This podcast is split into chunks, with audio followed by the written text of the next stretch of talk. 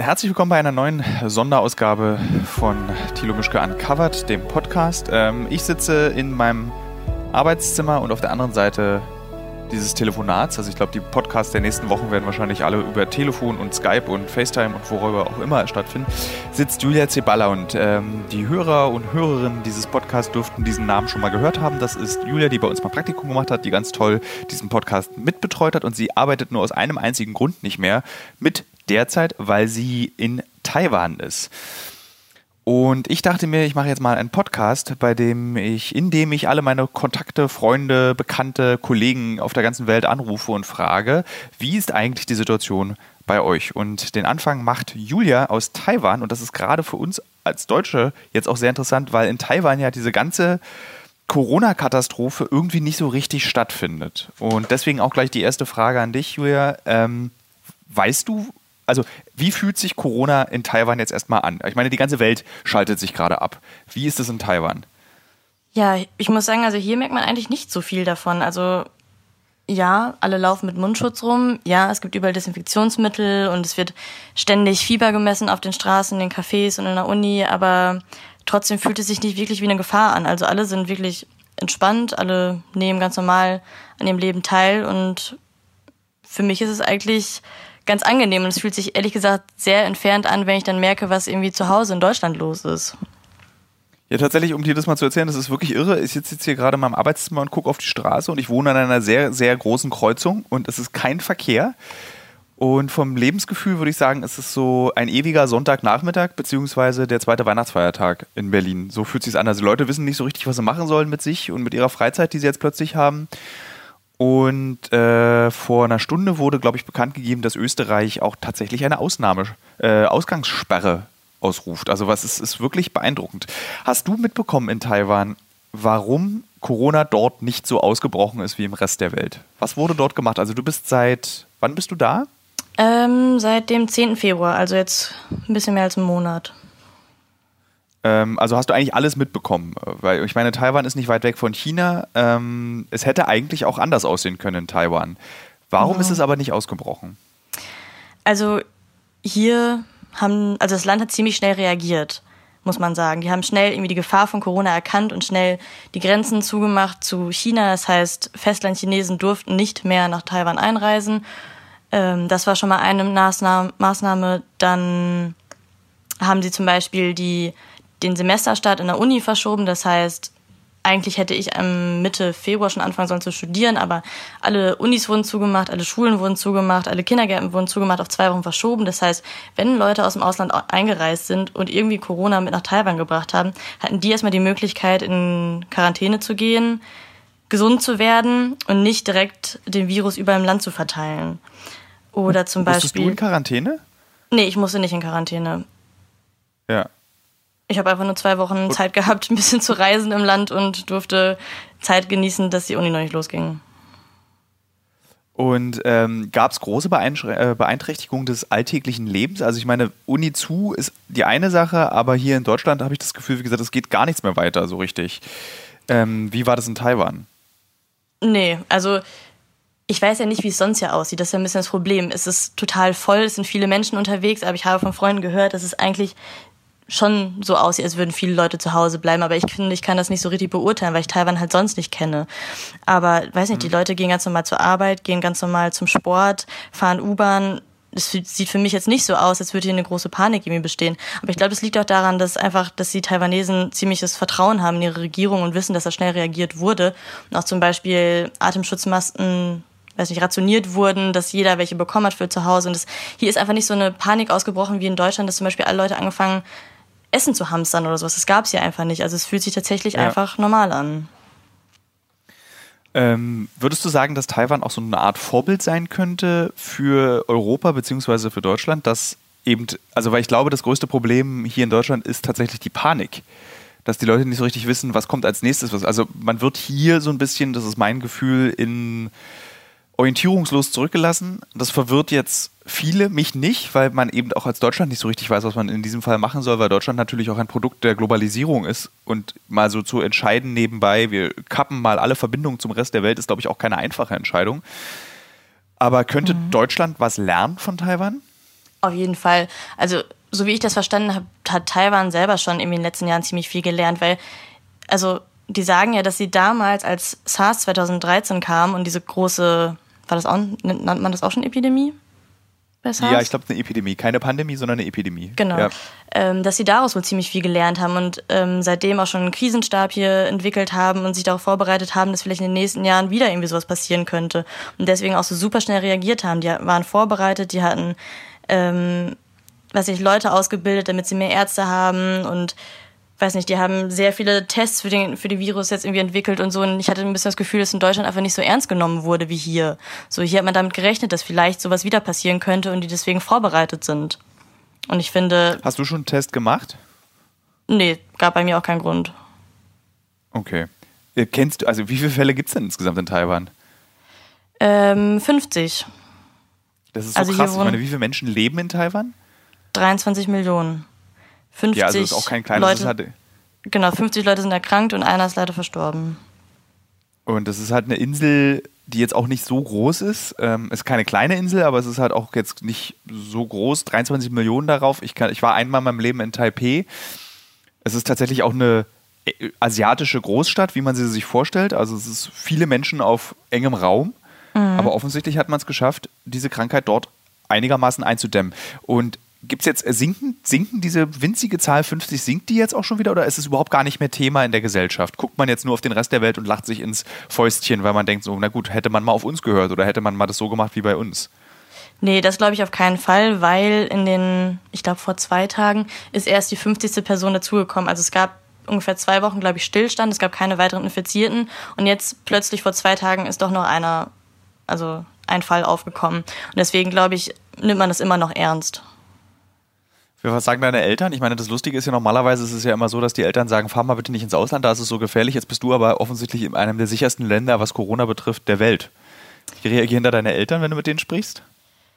Mittlerweile sehr beruhigt und freuen sich, dass ich hier in Sicherheit bin, es mir gut geht, aber das sah am Anfang natürlich ganz anders aus. Also als ähm, rausgekommen ist, dass es diese Erkrankung gibt und irgendwie, dass sich das weiter ausbreiten wird, war ja auch nicht sicher, irgendwie, wie wird es in Taiwan aussehen. Und dann haben meine Eltern ja, die wussten, ich gehe nach Asien, wo das Virus halt herkommt und hatten ziemlich Angst. Und ich ja. glaube, ganz so begeistert waren sie dann auch nicht, dass ich genau jetzt mein Auslandssemester antreten muss. Aber jetzt sind sie froh, dass es mir hier besser geht als vielleicht sogar zu Hause. Was macht dein Freund? Wie geht der mit der Situation um? Eigentlich auch ganz entspannt. Also genauso wie alle ja, anderen glaube, halt auch vorsichtig. Äh, ich glaube, dass die, die 80 Millionen Hörer dieses Podcasts äh, dich sehr beneiden jetzt gerade um diese Entspannung, weil du kannst dir das wirklich nicht vorstellen. Also ich bin ein Mensch, der wirklich schwer unruhig zu bekommen ist.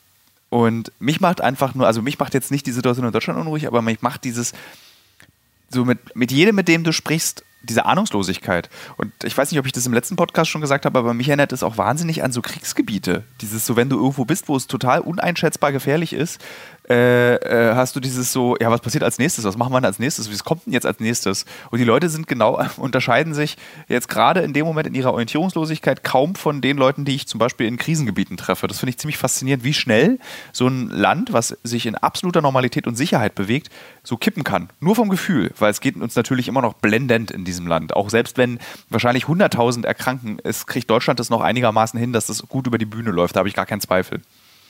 Auf jeden Fall. Aber irgendwie genau das macht mir auch irgendwie so ein bisschen Angst, weil ich weiß, dass es mir hier gut geht und meinem Freund auch, aber trotzdem kann ich nicht so ganz nachvollziehen, wie es gerade in Deutschland ist. Also ich kenne diese Stimmung ja gar nicht. Ich kann mir es nicht vorstellen, dass plötzlich Leute in den Supermarkt gehen und anfangen zu hamstern oder irgendwie Angst haben und zu Hause sitzen. Also ja. Also ich weiß, mir geht's hier gut, aber ich mache mir halt trotzdem Sorgen, wie wird's in Deutschland weitergehen, wie wird's meinen Eltern gehen und so weiter. Also es, und, und vor allem, weil ich dieses Gefühl ich, ich, nicht kenne, kann ich es nicht einschätzen. Ich recherchiere, wir recherchieren ja gerade einen Film, von dem du Bescheid weißt, weil du dann auch bei uns warst, über den ich aber nicht reden darf. Und dafür bewegen wir uns gerade sehr viel durch Deutschland. Das war sehr faszinierend. Ich war jetzt in Grimma und da wurde plötzlich Klopapier verkauft. Wieder. Es gab Klopapier. Und ich hab, wollte dann aus Reflex irgendwie so zehn Packungen A, zwölf Rollen Klopapier kaufen und habe mich dabei ertappt, nicht mal zu wissen, warum. Weil ich, ich, also ich kann mir das auch tatsächlich null erklären, wozu, also wozu plötzlich so viel Klopapier? Nur weil du in Quarantäne bist, heißt es ja nicht, dass du acht Stunden am Tag groß machst und ständig den Po abwischen musst. Ja, also das, das war dann so, aber der Reflex, der Reflex war da. Ich stand dann da vor diesem Regal, ich kaufe jetzt hier 100 Packungen Klopapier, obwohl ich es überhaupt, also ich glaube, dass genau sowas ansteckt. Wenn du dann einmal bei Instagram so ein Bild siehst, wie irgendjemand hamstert, denkst du, naja, irgendeinen irgendein Grund muss es dafür schon geben, warum der, diese Person X jetzt so viel Klopapier und so viel Nudeln kauft. Ich mache das mal am besten auch. Mm, und selbst bei stimmt. mir hier mein Edeka in der Nähe, äh, die bizarrsten Produkte sind ausverkauft, wo du, wo du so, dich so wunderst, so, äh, es gibt irgendwie noch genug Tampons und Binden, und ich rief dann auch durch die Kaufhalle sehr laut aus Spaß zu äh, der Begleitung, die dabei war, wie oft man denn als Frau in 14 Tagen seine Menstruation haben kann. Weil es ja so, so, ähnlich ist wie mit diesem Klopapier. Weil es ist ja schon auch berechenbar, wie viel Klopapier man braucht in 14 Tagen bis drei Wochen. Wenn es dann zu diesem schlimmsten Fall kommen sollte. Das stimmt. Ja, wann kommst du eigentlich wieder? Ähm, ja, das weiß ich noch nicht so genau. Das Semester wurde ja verschoben, das heißt, es endet jetzt im Juli. Eigentlich hatte ich natürlich geplant, nach meinem Auslandssemester noch ein bisschen zu reisen, ein bisschen was in Asien zu erkunden, aber so wie es jetzt gerade aussieht, wird das wahrscheinlich nicht möglich sein. Also mal schauen, wie sich das alles entwickelt. Vielleicht komme ich im Juli wieder, vielleicht kann ich ja wieder Urlaub machen. Das wird sich alles noch zeigen. Ja. Gibt es irgendwas, was du den deutschen Hörern dieses Podcasts und Hörerinnen mitgeben möchtest aus Taiwan, was wir lernen können und wissen können, wie wir damit umgehen sollten? Puh. Hände waschen, aber ich glaube, das. Bitte? Das hat sich rumgesprochen. Hände waschen. Ja, genau, das, ja, das kennt man ja schon. Also was mir einfach total gut gefällt, ist, alle super aufmerksam sind hier. Wenn ich zur Uni gehe, bevor ich das Unigelände betrete, wird mir wird bei mir Fieber gemessen. Wenn ich Kaffee gehe, wird Fieber gemessen. Wenn ich, weiß ich nicht, irgendwo einen Kaffee, ach nee, Kaffee habe ich ja gerade schon gesagt. Wenn ich irgendwo hingehe, überall wird ja. Fieber gemessen. Und diese Aufmerksamkeit finde ich einfach super, dass man immer bewusst ist und ihr auf den Körper hört, hm, hat sich immer was verändert, irgendwie habe ich wirklich Hände gewaschen, fühle ich mich doch vielleicht nicht so gut. Das ist einfach die ganze Zeit bewusst. Und irgendwie finde ich, könnte man das ja vielleicht in Deutschland auch öfter machen, dass man nicht erst Fieber, anfängt, Fieber zu messen, wenn man schon in Quarantäne sitzt, sondern vielleicht einfach so zwischendurch auf seinen Körper hört und auch sich, weiß nicht, doch mal vielleicht zu Hause bleibt, wenn man denkt, hm, nee, stimmt irgendwas nicht. Das gefällt mir hier ganz gut.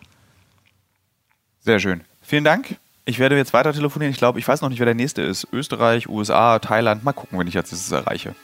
Ich wünsche dir viel Spaß. Ich wünsche dir noch einen schönen Aufenthalt in Taiwan und wir sehen uns im Juli wieder. Dann hilfst du wieder weiter bei diesem Podcast. Machen wir. Vielen Tschüss. Dank, dass du dabei sein durfte. Also, mein nächster Gast, äh, der dabei ist in diesem Einmal um die Welt herum Corona-Podcast, ist Tristan. Tristan lebt in Tokio, ist Deutscher, kommt, glaube ich, aus Düsseldorf. Genau. Ist es richtig? Ja. Ja, sehr gut. Und äh, wir hatten schon sehr viel miteinander zu tun bezüglich der Arbeit. Also du hast mir schon bei Reportagen geholfen, du hast bei äh, Uncovered mitgeholfen, bei Galileos mitgeholfen. Also wir kennen uns gut und äh, sehen uns auch regelmäßig, wenn ich in Tokio bin. Und ich habe immer sehr viel Spaß mit dir, weil du bist der japanischste Japaner, der aus Deutschland kommt, glaube ich, den ich kenne.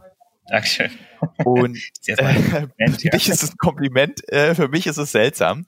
Äh, und wir beide reden heute darüber, wie Japan mit der Corona-Pandemie ja. umgeht. Also wie ist denn dein jetziger Eindruck? Ja, mein jetziger Eindruck. Also Japan war natürlich eines der Länder, das als erstes betroffen war, nachdem es in China ausgebrochen ist, ähm, mit Südkorea und Japan. Es sind sehr viele Touristen in, aus China in Japan allgemein.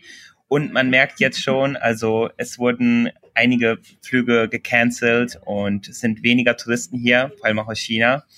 Und allgemein muss man natürlich sagen, dass Japan recht schnell reagiert hat. Also Ende Februar waren schon alle Schulen, alle Kindergärten hier geschlossen und ähm, 90 Prozent, über 90 Prozent aller Leute hier tragen Masken äh, die ganze Zeit.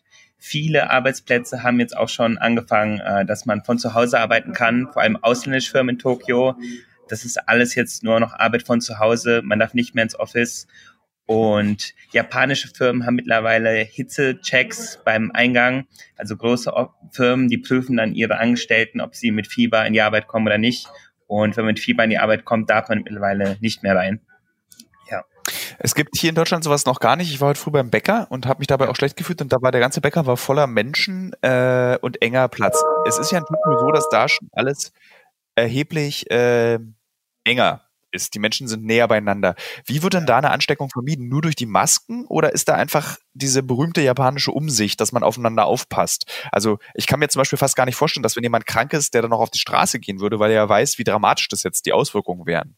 Ja, also allgemein, wie du schon gesagt hast, äh, die Moral, also dass man auf sich auf, gegenseitig auf sich achtet, ist hier natürlich sehr stark. Also dass man äh, sich auf jeden Fall isoliert. Wenn man sich krank fühlt oder unwohl fühlt, wird man jetzt nicht unter Leute gehen.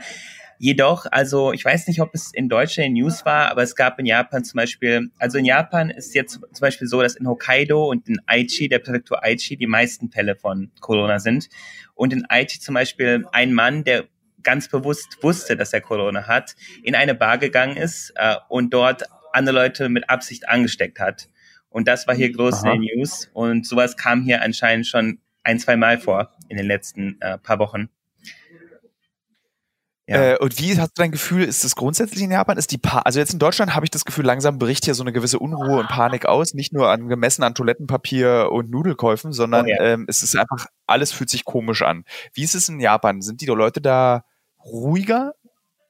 Ah, ich würde nicht sagen ruhiger. Also als erste, man, was man gemerkt hat, wirklich wo Corona dann äh, ausgebrochen ist, in der ersten Woche waren dann erstmal alle Masken ausverkauft in allen Convenience Stores. Und wie du weißt, in Japan an jedem Convenience Store gibt es Masken. Also das ist hier ein, ein Gebrauchsgegenstand, genauso wie Toilettenpapier.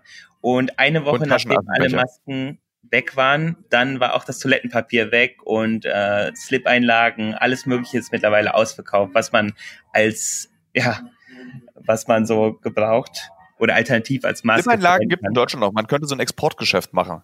So, ja. wir, wir schicken euch Slip-Einlagen, dann bekommen wir, ach nee, Masken habt ihr ja auch keine mehr, weil Masken, es gibt hier tatsächlich solche Dinge auch nicht mehr. So Handdesinfektionsmittel ist vorbei, ja. ähm, Klopapier ist auch schwer, aber du bekommst es halt immer wieder, es wird immer wieder nachgeliefert und dann funktioniert es. Musst ja. du dich jetzt eigentlich anders verhalten? In Japan ist es ja auch so, dass der Ausländer egal ja. wer, oft schuld ist an Krankheiten. Also ich, ich, es gibt diesen Geschichten, dass HIV haben nur Ausländer, oh ja. Corona kam jetzt durch die Chinesen. Du als Deutscher, äh, bist du da einem Krankheitsrassismus äh, äh, begegnet der dir der? Also gar nicht. Ich würde sagen, sowas habe ich jetzt noch gar nicht erlebt. Also eher dann wirklich, dass das jetzt aus China geachtet wird, wenn, wenn jemand einen Chinesen sieht. Ich meine, wie du weißt, in Japan, also wenn man äh, das Auge dafür hat, dann kann man schon erkennen, wer aus Südkorea kommt, aus China kommt, aus Japan kommt und natürlich Japaner dann wahrscheinlich meiden Chinesen mit ohne Masken, die in der Öffentlichkeit husten.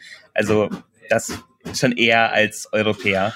Obwohl natürlich jetzt, wo, wo es die News aus Italien gibt, äh, natürlich jetzt auch viele Japaner dann so fragen, oh, okay, was ist da in Italien los? Und jetzt haben die Amerikaner gesagt, wir lassen keine Leute mehr aus der EU rein. Vielleicht fängt das jetzt langsam so an aber noch habe ich nichts gespürt. Okay. Ähm, wo bist du eigentlich gerade? Also von wo aus führst du dieses Interview? Du hattest am Anfang gesagt, du sitzt in einem Café. Wo ist das genau? Oh, ich bin in Harajuku in einem Café. Äh, in einem italienischen Café. Ich hatte eine Zahnoperation ganz in der Nähe, deshalb bin ich jetzt ah, hier ah, okay. gekommen. Sorry. Könnte man gleich fast den nächsten Podcast machen, äh, wenn es jetzt nicht so wichtig wäre, über Corona zu reden. Wie funktionieren Zahn-OPs? Also, das stelle ich mir als meinen persönlichen Albtraum vor. In Japan eine Zahn-OP mit einem japanischen Arzt, der vermutlich sehr wenig Englisch spricht, ihm zu erklären, oh, ja. wo er, was er, wie er bohren, bohren muss. Ja, am besten man kann da ein bisschen Japanisch, weil sonst weiß man nicht, was mit einem gemacht wird. Ja. ja. Bereitest du dich jetzt äh, in der nächsten Zeit darauf vor, was in Japan passieren könnte? Wird es zu einem Shutdown kommen oder denkst du, dass Japan es überstanden hat? Ja, ich denke, Japan reagiert recht gut auf die äh, Krise. Es sind einige Sachen, die stark kritisiert werden. Also zum Beispiel eine Sache, die, also sage ich mal, vom Kritikpunkt, eine Sache ist, äh, es werden keine Checks durchgeführt. Also man kann nicht einfach zum Arzt gehen auf Behauptung, habe ich jetzt Corona nicht. Man wird nicht getestet, um Panik zu vermeiden. Viele, äh, gerade ähm, Ausländer oder hier ansässige, ja genau, also Immigranten, äh, beklagen sich jetzt darüber, dass hier in Japan äh, nicht richtig äh, kontrolliert wird. Auf der, und behaupten dann, das liegt daran, dass man ja die Zahlen fälschen will etc. Aber ich gehe davon aus, ein, ein Hauptgrund ist natürlich Panik zu vermeiden und man wird natürlich kontrolliert und behandelt, wenn man natürlich Fieber hat und wirklich davon ausgegangen werden kann, dass man äh, mit Corona infiziert ist. Auf der anderen Seite alle, also so gut wie alle Menschen tragen Masken und äh, es gibt überall Handdesinfektionsmittel in allen Geschäften. Ja egal wo man reingeht, man kann sich die Hände mit Alkohol desinfizieren. Alle Leute haben ihre eigenen Handdesinfektionsmittel, Handschuhe, ähm, Spray fürs Gesicht gegen Antibakterien. Und äh, wie gesagt, alle Schulen sind schon geschlossen und alle Kindergärten erstmal bis Ende April. Und äh, auch jetzt die meisten Offices machen jetzt Work from Home. Es wird recht gut reagiert. Ja. Aber natürlich ist das natürlich sehr, auch ein harter Einschlag für die Wirtschaft. Ähm, wen, viel weniger. Japan geht ja grundsätzlich schon auch nicht so gut. Also die Wirtschaft war jetzt auch nicht top, gerade in Japan. Ja, ja ist etwas angeschlagen. Aber natürlich dadurch, der, der Tourismus, die Tourismusbranche hat natürlich am härtesten jetzt den Einschlag dadurch erlitten, weil kaum noch Leute hier sind und äh, die Olympiade steht auf der Kippe. Also das ist auch ein Gespräch. Bitte? Die Kirschblüte ist ja auch ein wahnsinnig wichtiges Ereignis in der japanischen Tourismus oh ja. und auch im Leben der Japaner. Und ich glaube, das ist jetzt einfach, ich meine, es fliegen ja kaum noch Flugzeuge. Ich gucke hier in Berlin gerade aus dem Fenster, ich sehe keine Flugzeuge am Himmel. Das ist total irre. Ja, viele Flüge werden eisgelegt und äh, die Kirschblüten, ja genau, also Kirschblüten werden natürlich trotzdem blühen dieses Jahr, aber dann ohne das Publikum. ohne ja. Publikum. Ganz ähm, genau, ohne Publikum. Wie sind denn so die, ich meine, das war ja, was, äh, vielleicht erklärst du den Hörern und Hörerinnen mal, was du beruflich in Japan machst. Ja, also ich äh, mache halt digitales Marketing. Ich habe meine eigene kleine, kleine Agentur äh, und wir helfen japanischen Firmen, deren digitales Marketing in Englisch zu machen. Äh, zum Beispiel deren, wir haben wir äh, ja, betreiben deren Facebook, Instagram-Accounts, machen Fotos, Videos für japanische Kunden und helfen natürlich auch gerne ja, äh, ausländischen Medien äh, hier in Japan etwas zu filmen oder ja, Fuß zu fassen. Äh, hast, merkst du äh, an deinem Job, hast du Einbußen? Weil zum Beispiel in Deutschland werden jetzt große Wirtschaftspakete beschlossen für Freiberufler, Künstler, Selbstständige. Ja. Hast du davon auch was mitbekommen? Ja, also bei mir im Moment ist noch alles soweit in Ordnung, weil viele der Kunden jetzt mittel, mittelgroße Firmen sind und die meistens einfach weitermachen und nichts pausiert wird. Allerdings, ja, was ich gehört habe, von gerade bei Freiberuflern in Japan, die Großkunden haben, die boosten natürlich ein, weil wenig, wenig, viele Sachen werden auf Eis gelegt, viele Projekte, weil Lieferungen aus China nicht ankommen und äh, viel, ja, viele Projekte werden auf Eis gelegt gerade auch, was ähm, ich gehört habe, Englischlehrer, wie du weißt, in Japan gibt es sehr viele Lehrer aus dem Ausland. Ja. Und die, die nicht fest eingestellt sind, die sind jetzt joblos. Die kamen jetzt zwei Monate kein Gehalt, zwei, drei Monate oder wer weiß, Gott. wie lange das andauert. Ja. Was sagst du, was ist denn deine persönliche Vermutung zur Olympiade? Ja, die Olympiade. Also ich denke, dass, dass jetzt alles daran, alles daran getan wird, dass die Olympiade trotzdem durchge, durch, ja, trotzdem stattfindet. Also die äh, Präsidentin von Tokio, die Koike, hat gesagt, wir werden alles daran setzen, dass wir die Olympiade durchführen, auch wenn wir sie verschieben. Aber es, es wird bis Ende Mai 100% festgelegt, ob sie stattfindet oder nicht. Aber ja. gerade jetzt denke ich, also das werden wir durchführen, allein weil es einfach zu ein zu großer Verlust wird, auch wenn sie es ohne Publikum machen im Endeffekt. Ja, es wäre auch ein großer Gesichtsverlust, der ja in Japan auch eine ganz, ganz wesentliche genau. Rolle spielt. Ganz genau. Wenn man sich der Natur beugt. Ja, also das war auch, wo dann der, der Trump gesagt hat, ja, wir müssen eventuell in, ein, in, also in Betracht ziehen, dass wir Japans äh, Einreise auch verbieten in die Vereinigten Staaten. Und dann hat Japan auch ganz stark direkt reagiert, ja, also das, das finden wir nicht gut, dass ihr äh, sowas sagt, weil ähm, wir, das, das lässt uns so da sehen, als wären wir ein unsicheres Land, obwohl in Japan wirklich alles daran getan wird, dass äh, ja die Bevölkerung sicher bleibt.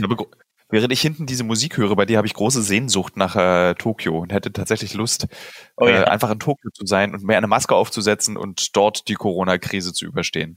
Ja. Ähm, das war es von mir schon. Das war ein kleines Update aus äh, Tokio. Kannst du ein japanische, eine, eine, eine japanische Lebensregel uns in Deutschland mal sagen, wie wir uns verhalten sollten im Rahmen dieser Katastrophe. Weil Japaner sind ja ein Volk, das sehr gut ja. in der Gemeinschaft leben kann. Was würdest du sagen, können wir von den Japanern lernen bezüglich der Corona-Katastrophe?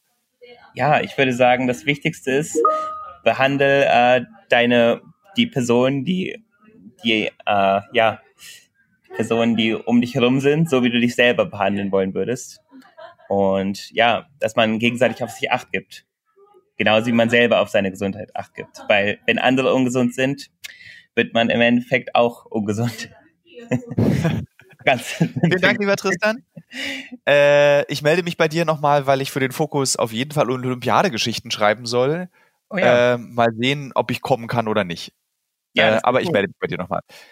Ja, sorry, Vielen mein Dank. Deutsch lässt nach hier in Japan. Sonst meistens Englisch. Nein, Deutsch ist einwandfrei. Ich finde nur, am schönsten finde ich tatsächlich dann immer dein, dein ähm, ja, was ja so, was ja so, genau. so ein krasses japanisches, eingejapanischtes äh, Wort ist. Ich drücke jetzt hier mal auf Stop Recording, dann bleib ja. du aber bitte noch dran. Klar.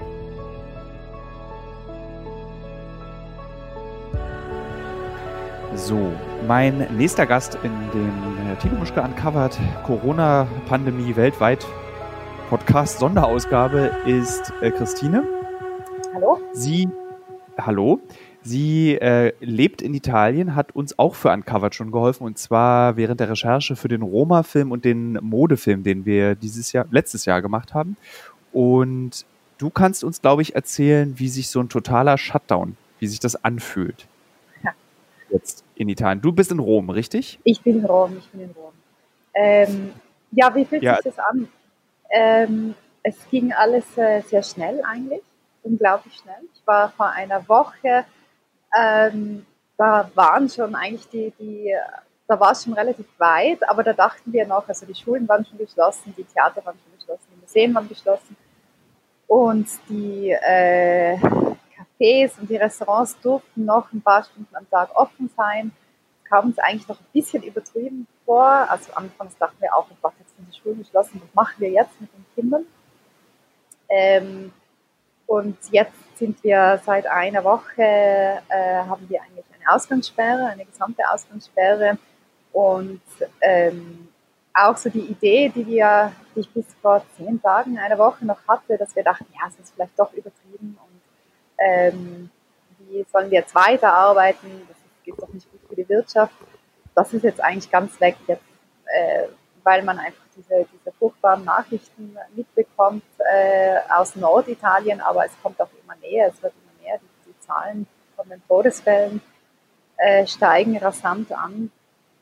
Ähm, ich glaube, also nach den ersten zwei, drei Tagen von diesem Shutdown und von diesem Lockout eigentlich auch, von dieser Ausgangssperre, die äh, am Anfang furchtbar unangenehm waren und immer noch unangenehm sind, äh, kommt jetzt doch langsam, es wird langsam mulmig. Es wird ruhiger. Ne, ne, das ist, glaube ich, eine ganz.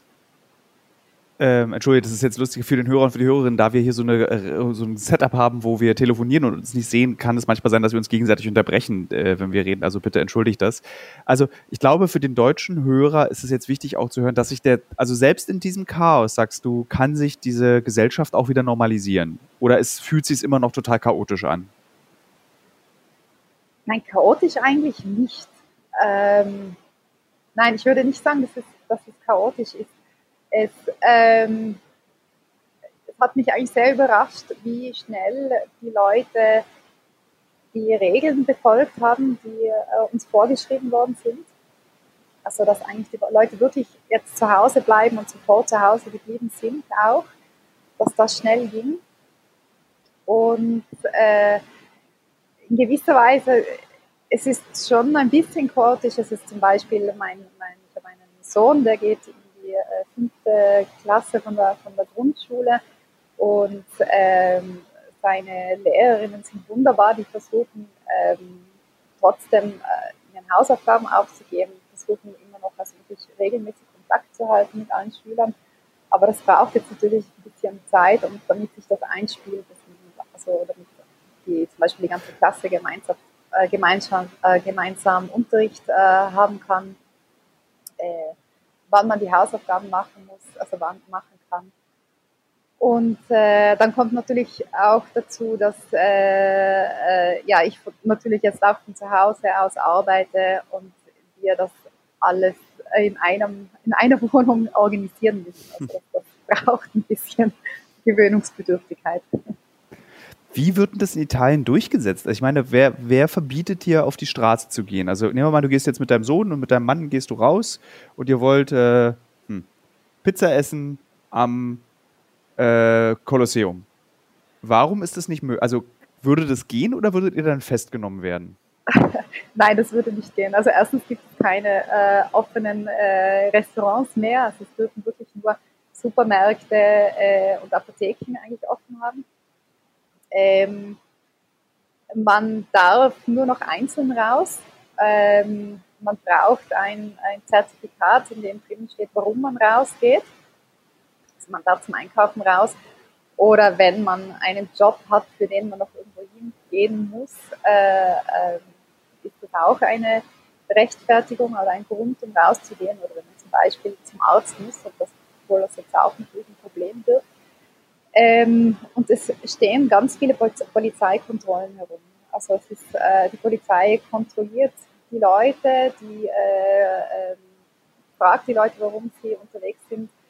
Ähm, und ähm, ja, man darf jetzt auch nicht, ich dürfte jetzt auch nicht zusammen mit meinem Mann äh, einkaufen gehen. Äh, das geht leider auch nicht mehr.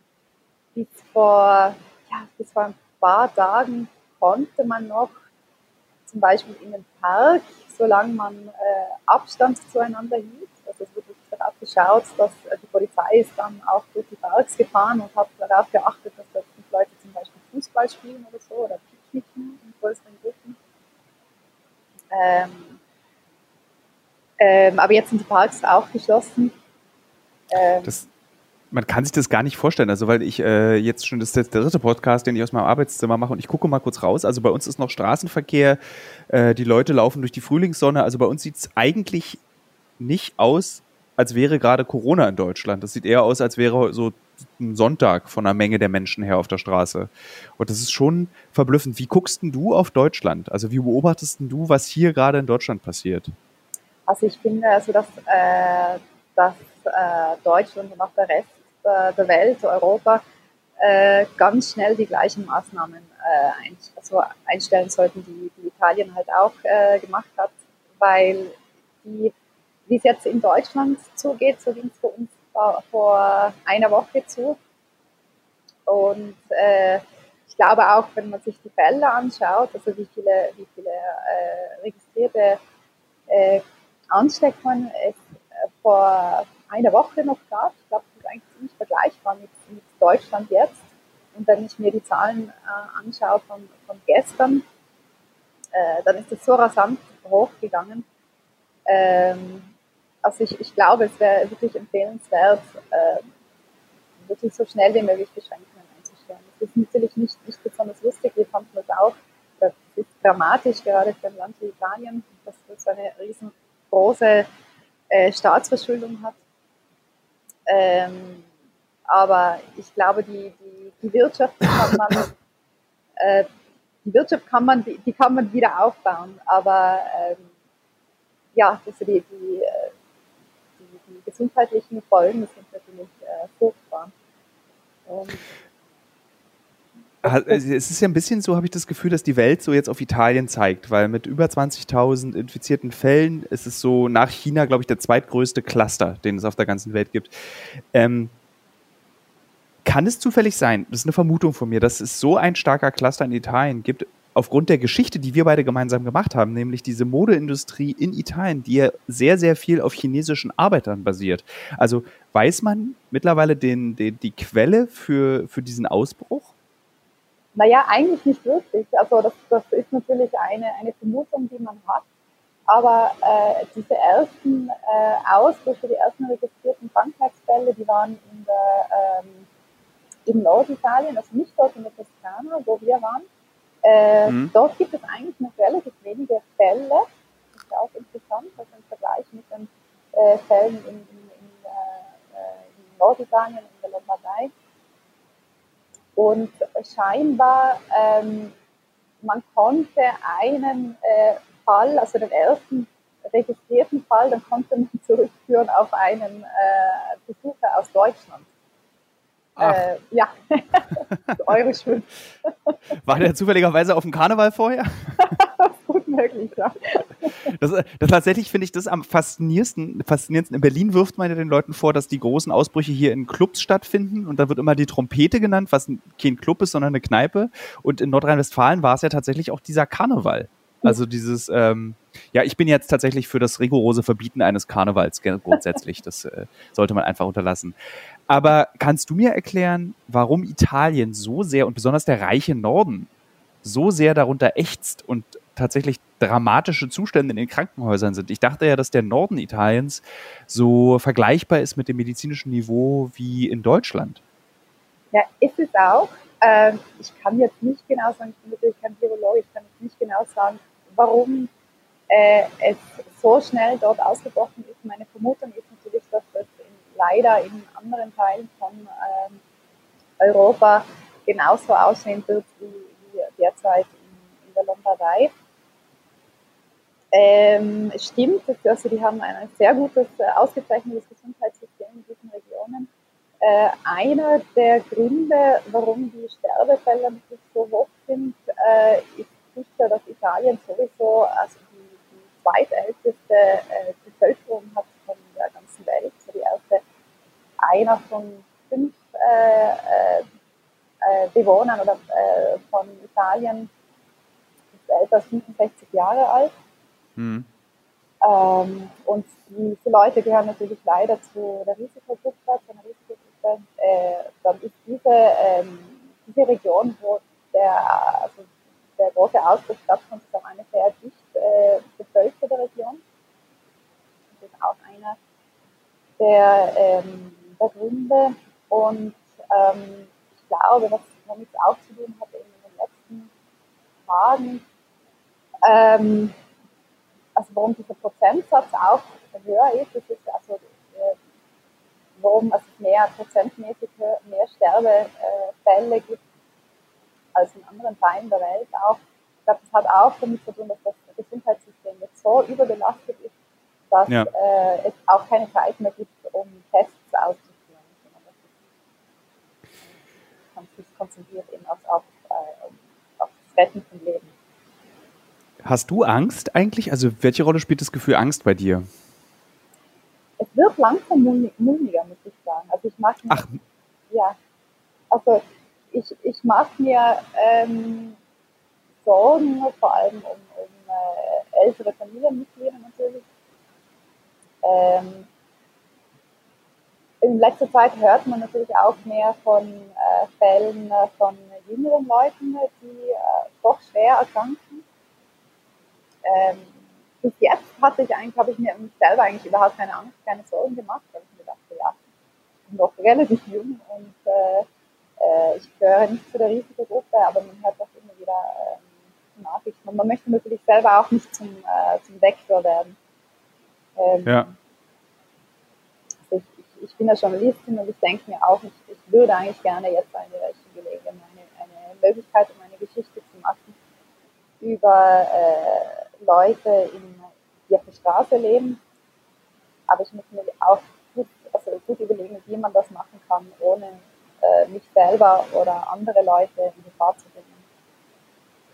Ähm, dann können wir gleich die Situation nutzen. Äh, du hattest uns gefragt, ob wir das teilen können. Das werden wir auf jeden Fall machen. Und ich mache es auch nochmal bei Instagram, dass die Kirche, die den Flüchtlingen hilft, äh, die wir besucht haben, jetzt gar keine Mittel mehr hat und auch kein Essen mehr und keine Spenden mehr bekommt, weil natürlich auch keiner mehr rausgeht. Und ich werde bei Instagram nachher dieses äh, GoFundMe, den Link posten und äh, spende auch selber was. Also so, weil das einfach auch ein cooler Abend, nicht weil es ein cooler Abend war, sondern einfach, weil, wenn man die Leute erlebt hat einmal, wenn man die Situation erlebt hat, dann fühlt sich das für einen immer anders an, als wenn man, du, spendet doch mal für die Leute in Italien, die so weit von euch weg sind, mit denen ihr gar nichts zu tun habt. Aber vielleicht kann ich dann einfach auch ein Vorbild sein, indem ich selber was spende und hoffe, dass einige der Hörer und Hörerinnen auch was spenden für ähm, die wirklich hilflosen Menschen jetzt in dieser Kirche und nicht nur die Menschen in der Kirche sind hilflos, sondern auch der Pastor, ist es ein Pastor oder ist es ein Priester? Bei euch in Italien sind es Priester, ne? Ein Priester, genau, ein katholischer Priester. Ja. Äh, ja, Protestanten sind bei euch, glaube ich, nicht so weit verbreitet. nee. also auch der Priester ist genauso hilflos wie den Menschen, denen er hilft, weil er einfach nichts mehr machen kann. Genau. Also ich habe auch, also ich habe heute mit ihm telefoniert und ich habe auch mit einem der Migranten telefoniert, äh, die wir im Sommer interviewt haben. Ähm, und die Situation ist wirklich ganz dramatisch dort. Also die erstens mal sind dort jetzt 250 Leute, die sowieso auf mhm. engem Raum schon zusammenleben und sowieso schon in sehr prekären Verhältnissen leben. die sind jetzt eingesperrt, sie können, dürfen jetzt haben jetzt die Ausgangssperre, dürfen nicht mehr raus. Ähm, die Leute, die eben davor in den chinesischen Fabriken gearbeitet haben und sich ein bisschen was äh, verdienen äh, konnten, auch natürlich unter furchtbaren äh, Verhältnissen, wie wir, wie wir das gesehen haben, ähm, die können jetzt eben auch nicht mehr zu ihrer Arbeit gehen. Ähm, und äh, ja, wie gesagt, also der, der, die, ihnen das Essen geht ihnen aus, äh, die äh, Stromrechnung wird natürlich riesengroß. Also sie haben, normalerweise kommen dort äh, bei dieser Kirche Leute aus der Gemeinde vorbei, bringen Essen mit, äh, Spenden, aber dadurch, dass jeder natürlich jetzt äh, ähm, zu Hause ist und nicht mehr raus kann, fällt dieser Teil Hilfe auch total weg. Wie ist, denn, äh, wie ist denn dein Gefühl, was die italienische Gesellschaft betrifft? Also wie in Deutschland wirft man sich jetzt gegenseitig schon vor, wir sind alle Arschlöcher, wir sind kalt, wir gehen immer noch auf die Straße, wir sind überhaupt nicht interessiert an den anderen. Hast du das Gefühl, diese Katastrophe hat die italienische Gesellschaft ein bisschen verändert? Oder spürst du jetzt, man sieht diese Videos aus Spanien und aus Italien, wo so gesungen wird, spürst du schon, dass sich die Gesellschaft durch diese Katastrophe verändert hat? Also ich weiß nicht, ob sie sich verändert hat, aber äh, diese, äh, diese Solidarität, die man spürt, auch schon sehr was Italienisches. Ähm, äh, das ist echt äh, das ist, äh, sehr ähm, Reelles. Es ist passiert auch bei mir, also in meinem, in meinem Innenhof um 6 Uhr gehen die Fenster auf, die Leute singen. Man stellt sich mit einem Glas Wein ans Fenster. Ich muss dazu auch sagen, also ich, wenn ich schon in einem, äh, wenn ich schon in einer Ausgangssperre sein äh, muss, dann äh, möchte das in keinem anderen Land nicht machen als in Italien wir haben es teilweise auch wirklich sehr also nicht nett und lustig.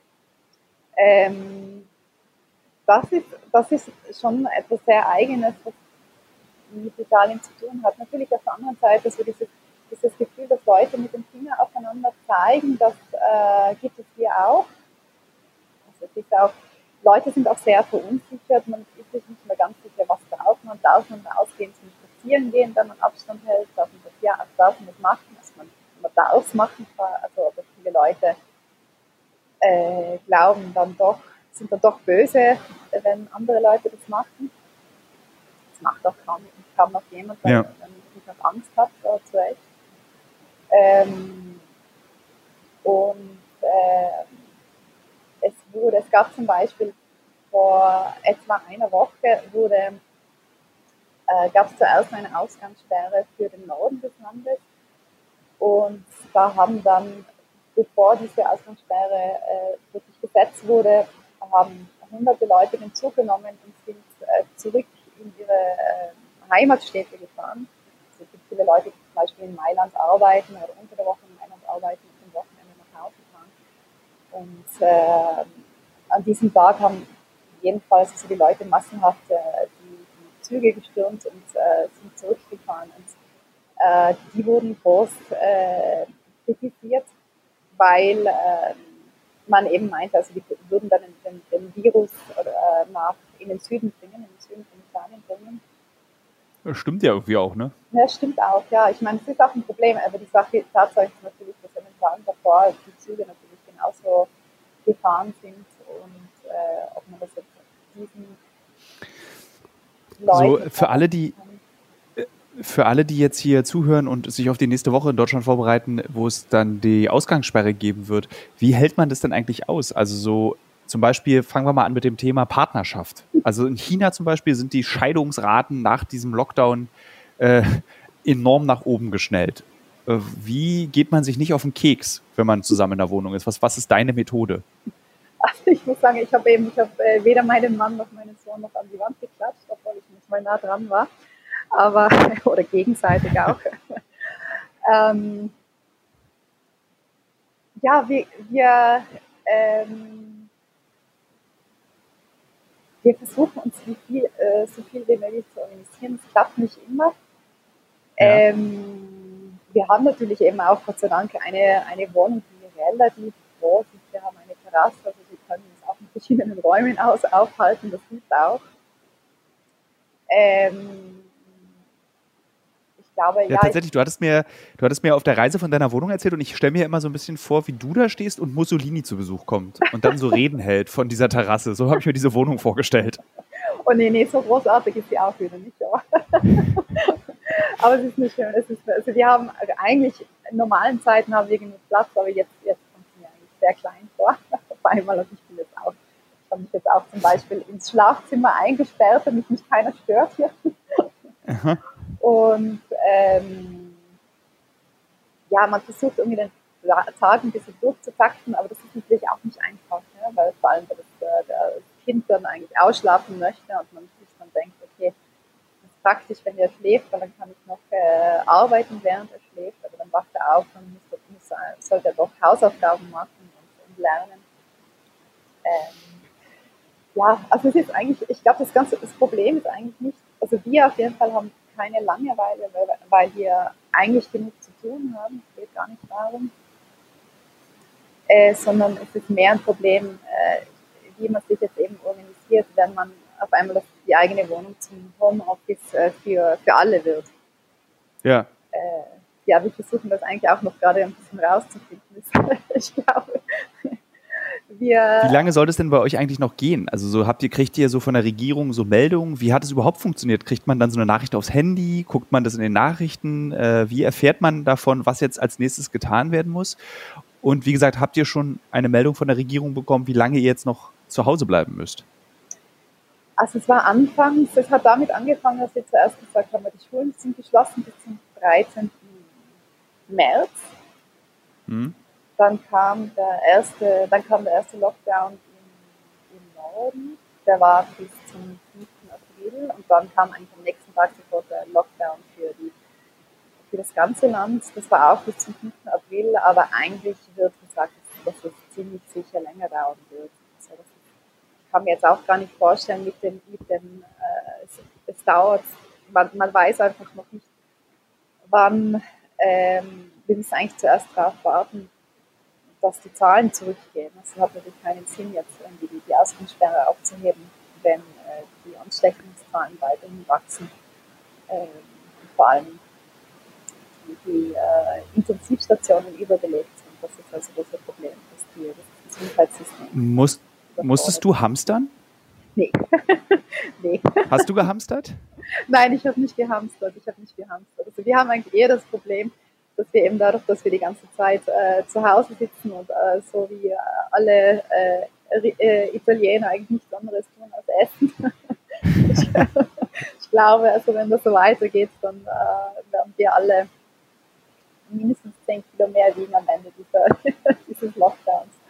Also das ist eigentlich eher das Problem. Wir müssen uns eher zurückhalten, als, als zu hamstern. Gibt es irgendwas, äh, bei dem du jetzt sagen würdest, nachdem du dich jetzt im Lockdown befindest, Mist, hätte ich das mal vorher gekauft, beziehungsweise Mist, hätte ich doch mal daran vorher gedacht, sowas braucht man wirklich, wenn man immer in einer Wohnung ist? Nee. Nee, doch. Nein, ich glaube, das Einzige, ähm, man sollte darauf schauen, dass, dass, äh, dass äh, die Computer funktionieren, die Handys funktionieren, obwohl ja eigentlich, also die, die, Elekt die Elektronikgeschäfte, die dürfen noch offen haben. Also es ist nicht so, dass ah, okay ja, also ich muss jetzt sagen, ich weiß bei keinem, aber es geht einfach darum, wenn, wenn äh, solche Sachen, die doch notwendig sind, wenn das zusammenbricht, dann äh, kann man schon eine Möglichkeit finden, äh, da etwas zu finden, ähm, der die, also jemanden zu finden, der den Computer repariert.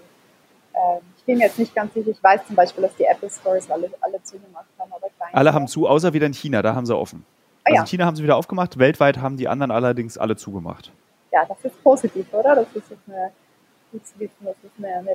Es ist absehbar. Also ja. das Gute ist, dass es, also, dass es absehbar ist. Es ist jetzt nicht irgendwie so wie die spanische Grippe, bei der keiner so richtig wusste, was los ist und warum plötzlich die Leute alle sterben, wie die fliegen, mhm. sondern es ist äh, überschaubar. Es ist eben nur die ganze Welt reagiert, so wie keiner. Also manchmal habe ich das Gefühl, nicht was die Opfer betrifft und nicht was das Trauma betrifft, aber was hier gerade passiert, hat genauso einen großen Einschnitt in die Weiterentwicklung der Erde wie zum Beispiel der zweite, also wie Weltkriege. Mhm.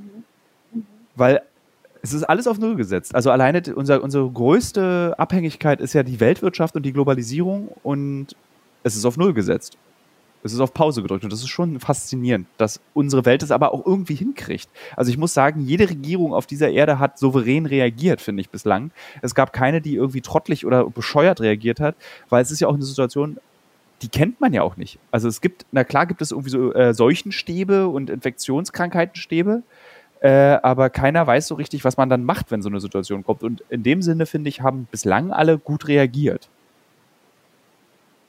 Ja, also ich, ich, ich würde mir wünschen, dass andere, also dass andere Länder jetzt ein bisschen schneller reagieren würden. Also wenn ich jetzt noch davon lese, dass, ich weiß nicht, wie es in Deutschland ist, aber bis vor, äh, in Österreich zum Beispiel gab es bis vor zwei Tagen, galt noch die Regel, also äh, dass Veranstaltungen äh, bis zu 100 Leuten, dass das noch ginge, das finde ich jetzt eigentlich total also verantwortungslos, dass, dass sowas weitergeht, obwohl es ja. schon wusste, was, äh, was passiert. Ähm, also ich, ja, also ich, ich, finde, ich finde, ich muss sagen, ich finde es auch bewundernswert, wie die Bevölkerung reagiert, bis jetzt auf jeden Fall, wie die italienische Bevölkerung reagiert, dass die Leute auch wirklich zu Hause bleiben, dass, dass die Leute das wirklich ernst nehmen und äh, dass, ähm, dass es eben diese, ähm, dieses Bewusstsein gibt, dass man nicht nur sich selber schützen muss, äh, aber dass man eben vor allem die, die Schwächeren in der Gesellschaft schützen muss. Also schützen soll. Und ich meine, wenn du sagst, dass, also ich meine, ich habe Nachrichten gelesen in Italien, dass äh, irgendwie Ärzte entscheiden, ab 80 ist es eigentlich ein Todesurteil, wenn du Corona bekommst, weil die Ärzte sich nicht mehr um dich kümmern können, weil sie die Jüngeren erstmal behandeln müssen. Und wenn du sagst, dass jeder Fünfte in Italien über 65 ist, hast du halt auch eine große Menge an ähm, potenziellen Todesopfern, die dann da sind. Und ich meine, ihr habt zwar, ihr Italiener habt zwar über hunderte von Jahren uns erklärt, dass die Mediterranean, Mediterranean Diet die beste ist, die es gibt, aber ja. ist irgendwie auch cool zu sehen, dass es so viel. Ich meine, in Deutschland gibt es, es war ein makaberer Witz, den ich jetzt wieder zurücknehme an der Stelle. ähm, aber es ist ja in Deutschland das gleiche Problem. Wir sind ja auch eine vollkommen überalterte Gesellschaft. Also es gibt eben viele, die betroffen sein können von dieser, von dieser Viruserkrankung. Äh, genau. Also ich meine, ich habe jetzt zum Beispiel die, die, die Zahlen von mir, wie, wie, schnell das jetzt in die Höhe äh, geschossen ist. Ne? Also vor, ja, man hat noch vor einer Woche waren äh, insgesamt, glaube ich, 233 Todesfälle und gestern waren es 1809 Todesfälle, also insgesamt. Heute werden es noch. Das ist schon krass. Das ist total krass, ja. Also von ja. vorgestern auf gestern waren es mehr als 350 äh, Tote, verstorbene Leute. Äh, das ist ein Problem.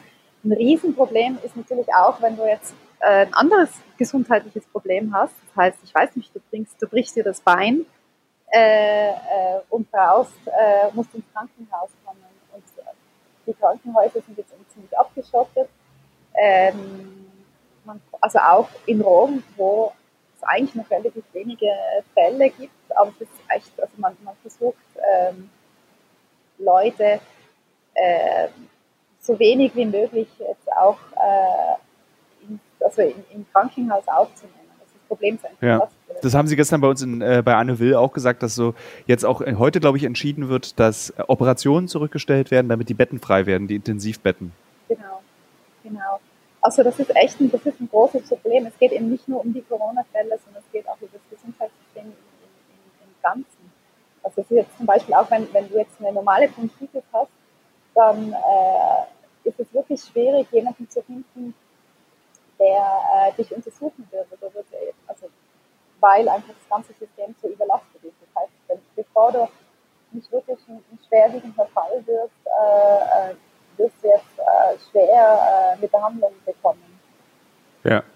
Hast du so jetzt zum Abschluss ähm, einen ultimativen Tipp für die auf uns noch kommende Ausgangssperre? Habe ich einen Tipp? Naja, ich glaube, äh, ähm, ja, versucht ruhig zu bleiben, äh, geht nicht raus, geht wirklich nur raus, wenn es wirklich notwendig ist. Ähm, kümmert euch äh, um eure älteren Familienmitglieder, aber auf eine verantwortungsvolle äh, Art und Weise. Das heißt, geht nicht bei Oma und Opa jetzt auf Besuch, aber sorgt dafür, dass äh, sie selber, Oma und Opa nicht äh, einkaufen gehen müssen, sondern dass ihr das machen könnt für sie. Aber geht dann nicht, lasst dann, lasst dann, lasst dann bitte die, die Einkaufstaschen vor der Haustür stehen und ja. geht nicht rein auf den Kaffee. Ich glaube, das ist wichtig. Und sonst äh, die Ausgangssperre, ja, ich glaube, äh, ähm, äh, ja, das ist halt jetzt unangenehm, aber ich glaube, man kommt durch, man kommt, äh, äh, da, muss man, da muss man halt jetzt einfach durchgehen. Das ist, ähm, man muss sich einfach dessen doch bewusst sein, äh, dass man das vor allem macht, damit die Situation nicht schlimmer wird und ähm, damit man verletzt ist, damit man andere Leute schützt. Ja. Welches Kartenspiel spielt ihr am meisten? wir spielen, äh, wir spielen furchtbar, äh, furchtbar viel äh, ähm, ähm, Mensch ärgere dich nicht. Das schlimmste Spiel, das was, man, Spiel, was ich mir vorstellen kann. Das allerschlimmste Spiel, was ich mir vorstellen kann, dass man in einer genau. Quarantäne im Lockdown spielt. Mensch, ärger dich nicht. Das heißt, wir kannst, danach spielen wir meistens zum Runterkommen noch eine Runde Monopoly und dann hassen wir uns alle. ja, so ungefähr. ist ungefähr richtig. Nee, aber ich meine, es ist auch, es, es hat natürlich auch schon etwas Positives auch, also dass man wirklich mehr Zeit hat füreinander, das, das, äh, das hat auch was Schönes, dass man natürlich jetzt mal irgendwie äh, sein Haus, äh, seine Wohnung auf Vordermann bringt, irgendwie Sachen macht, die man äh, ewig nicht gemacht hat. Und, ähm, Kühlschrank putzen oder so, solche Sachen.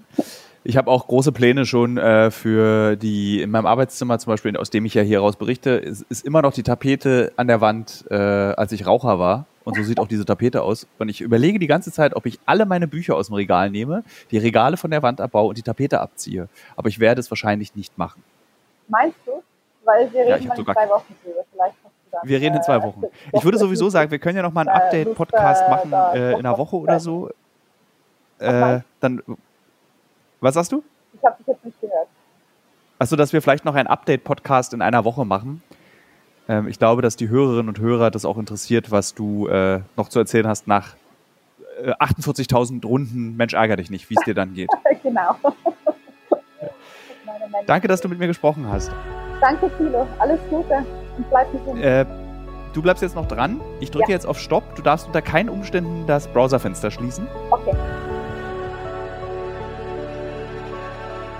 Ähm, herzlich willkommen beim x-ten Teil des äh, Tilo Mischke Uncovered um die Welt mit Corona äh, Podcasts. Mm, jetzt habe ich jemand am Telefon, also man, in Zeiten von Corona sieht man sich ja nun wirklich nicht mehr.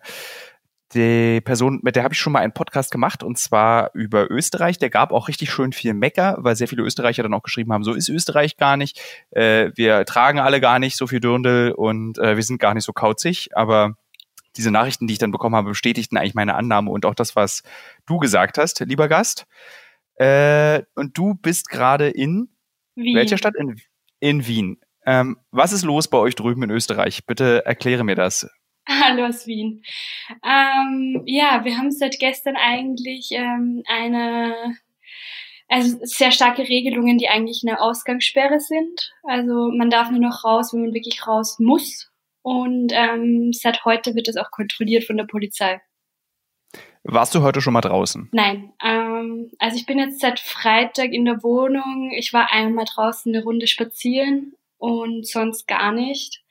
Ähm, bisher wurde es aber, glaube ich, in Österreich noch nicht so eingehalten und darum gab es auch diese strengen Regelungen. Heute war ich noch gar nicht draußen.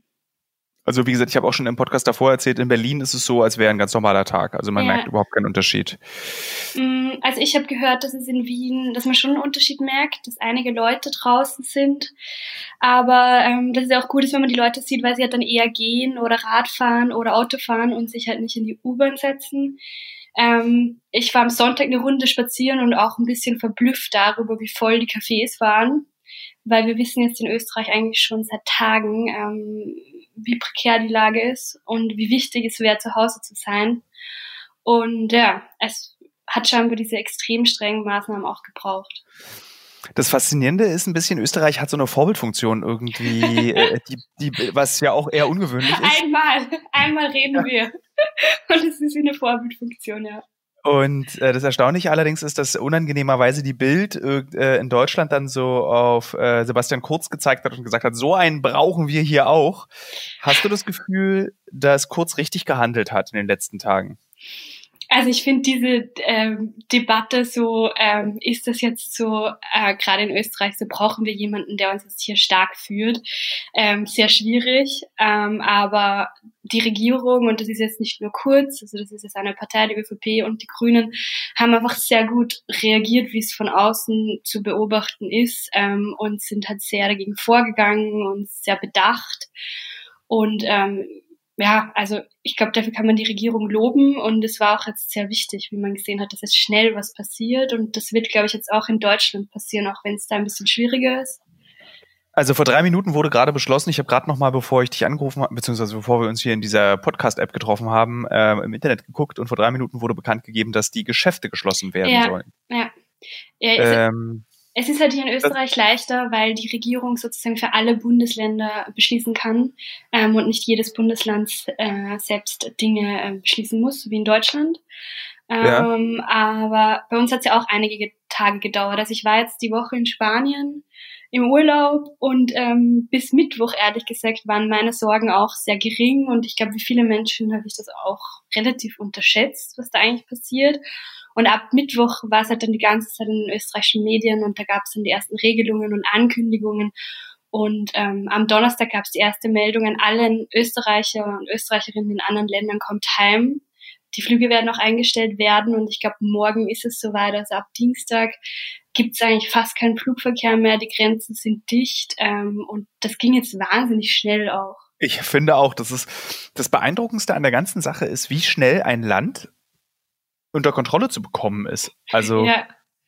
Äh, das ist fast auch ein bisschen unheimlich. Also so wenn das, ich meine, das kannst du ja auch negativ lesen, dass wenn irgendjemand mal Bock hat, irgendwie dieses Land runterzufahren, also natürlich gäbe es dann auch sowas wie Bürgerkrieg und Leute, die sich dagegen wehren würden, aber ja. es wehrt sich ja auch gerade niemand dagegen. Das ist ja einfach, was ja auch gut ist, dass sich jetzt in diesem Gesundheitsfall niemand dagegen wehrt, aber es ist einfach aus.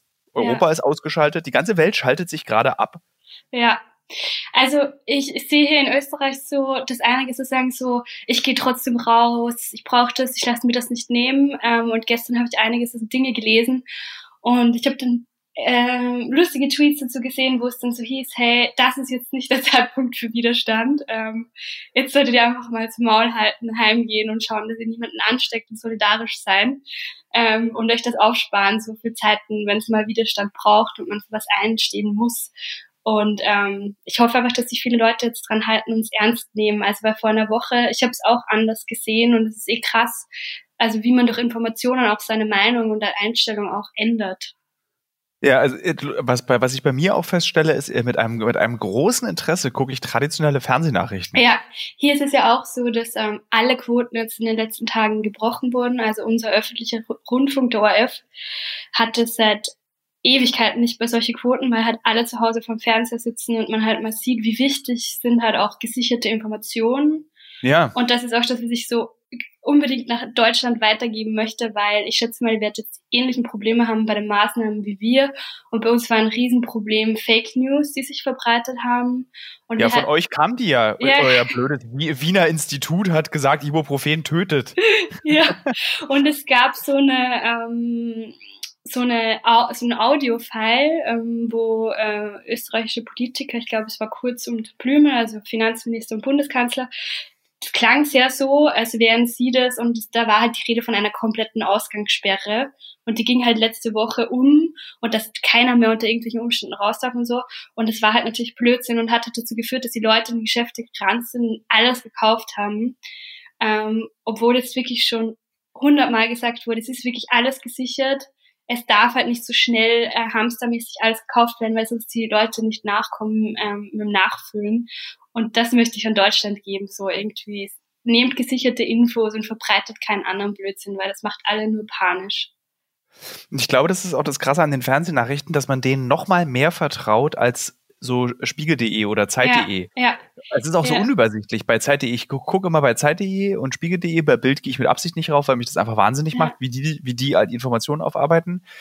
Ähm, und es ist so viel Nachrichten und du findest auch, es dauert immer, bis du dann so das gefunden hast, was du haben willst. Und es ist so, und bei den Fernsehnachrichten kriegst du dann so ganz kompakt in 15 Minuten, ja. das musst du jetzt wissen, das ist, und das ist so lustig, wie jetzt unsere Generation wieder neu entdeckt, was der Sinn von Fernsehnachrichten ja, ist. Back to the roots. So. Auch Radio. Ich höre voll viel Radio in den letzten Tagen, ähm, weil es finde ich einfach nicht so anstrengend ist, auch das die ganze Zeit visuell sich anschauen zu müssen. Ja. Äh, und ich habe nie so intensiv Radionachrichten gehört. Also wenn hat man sich das letzte Mal zu zweit vor ein Radio gestellt und wirklich jetzt fünf Minuten zugehört, was sind die neuen Regelungen, was passiert, was darf ich machen, was nicht. Ähm, also es ist echt so, teilweise komme ich mir vor wie irgendwie in 1939. Ja, als wären wir jetzt irgendwie so einer Dystopie, so, ja. Ähm, äh, jetzt bist du seit Freitag zu Hause. Ist ja. das für euch absehbar, wann das zu Ende ist? Wann dürft ihr wieder die Wohnung verlassen? Oder ist es jetzt Open End erstmal? Oder haben sie gesagt bis 15. April oder? Ich weiß gar nicht mehr. Ich glaube, dass es bis Ende März jetzt mal geht. Ähm, aber äh, ich glaube, dass das jetzt auch relativ ähm, offen ist, weil es immer wieder gesagt wird, es kommt darauf an, wie sehr diese Maßnahmen wirken oder nicht wirken, also ob man sie noch, noch mal verschärfen muss oder ob ja. sie eh nichts bringen oder ob sie falsch sind. Ich glaube, das bringt schon was. Ich glaube, es ich bringt auf auch. jeden Fall was. Ich glaube auch, dass es also, was bringt und ähm, es ist halt, äh, ich glaube einfach, wenn man nichts ähm, also wenn es keine Maßnahmen gibt und das jeder selbst entscheiden muss, der Informationsstand war einfach noch nicht weit genug, dass die Leute, glaube ich, gecheckt haben, wie ernst die Lage ist und dass ähm, man auf sich selbst schauen muss, aber halt vor allem auch um, auf andere. Und das, glaube ich, kommt jetzt endlich mal bei den Leuten an. Ähm, ja. Dass es nicht nur ist, ja, ich krieg's eh nicht, weil ich bin eh jung. Und ähm, also ich habe am Wochenende noch von Freunden und Freundinnen gehört, letzte Rave, äh, wir haben ein Recht auf Party und jetzt kommen einmal noch, bevor alles zumacht. Und gerade so ist es halt eben nicht. Also selbst wenn du dir halt scheißegal bist, ähm, jeder, glaube ich, hat ähm, Menschen, eine Familie im Freundeskreis, die halt zur Risikogruppe gehören. Und ähm, allein deswegen, finde ich, kann man jetzt nicht sagen, ja, ich scheiße halt drauf, weil mir ist es eh wurscht, ähm, sondern muss halt einfach solidarisch zu Hause bleiben, wenn man das Privileg hat, dass man das kann. Also Du gehörst ja in die prekäre Gruppe der selbstständigen Schreiber, ja. die ich auch sehr gut kenne als ja. selbstständiger Schreiber. Äh, ich habe nur das große Glück, dass ich eben noch nebenbei dieses Fernsehen eben mache. Und, ja, hast äh, du einen Job? ich habe einen Job. Äh, ja, nicht mal für mich. Ach so. äh, also das können wir noch mal dann, wenn dieser Podcast ja. beendet ist, können wir darüber noch mal sprechen. Ähm, wie kommst denn du jetzt über die Runden? Was, mm. also, also wie alt bist du? Ich bin 27. Ähm, genau, als ich 27 war, hatte ich null finanzielle Rücklagen ja. als Journalist. Null. Also so gar keine. Ja, also bei mir ist es so, dass ich zum Glück ja nicht selbstständig war in der letzten Zeit, sondern ja eine äh, fixe Anstellung hatte ähm, und jetzt erst äh, jetzt noch im Sabbatical war und eben mein Buch fertig geschrieben habe. Ähm, und ähm, ich jetzt erst wirklich in die Selbstständigkeit wieder starte, also so. Ähm, und drum ist es für mich jetzt okay, weil ich damit gerechnet habe, sozusagen, wenn man wieder anfängt, 100% selbstständig zu sein, weiß man, okay, jetzt wird es mal nicht super bergauf gehen ähm, und spart sich was. Und ähm, das habe ich halt gemacht in meiner Anstellung und ich hatte halt das Glück, eine Vollzeitanstellung zu haben die letzten drei Jahre. Und drum trifft es mich jetzt nicht so hart ähm, wie andere Kolleginnen, die halt echt vor dem nichts jetzt gerade stehen. Also es klingt so dramatisch und es ist es auch. Es ist ähm, dramatisch. Für alle, äh, genau, Freischaffenden und gerade so im Kunst-Kulturbereich, das sind nie die ähm, gewesen, die sich viel auf die Seite legen können, selbst wenn sie was verdient hatten. Und ähm, da wird es ganz wichtig, glaube ich, dass der Staat sich da was überlegt. Also für die ArbeitnehmerInnen gibt es jetzt Regelungen in Österreich, also so, dass man die, ähm, dass der Staat Kosten übernimmt und ähm, da muss man sich, glaube ich, auch was überlegen in der Selbstständigkeit, weil es ist ganz wichtig, dass es diese Menschen gibt. Und ähm, ja, also wenn die alle jetzt angenommen sich arbeitslos melden würden, sind das ja viel höhere Kosten, als wenn man sie jetzt unterstützt.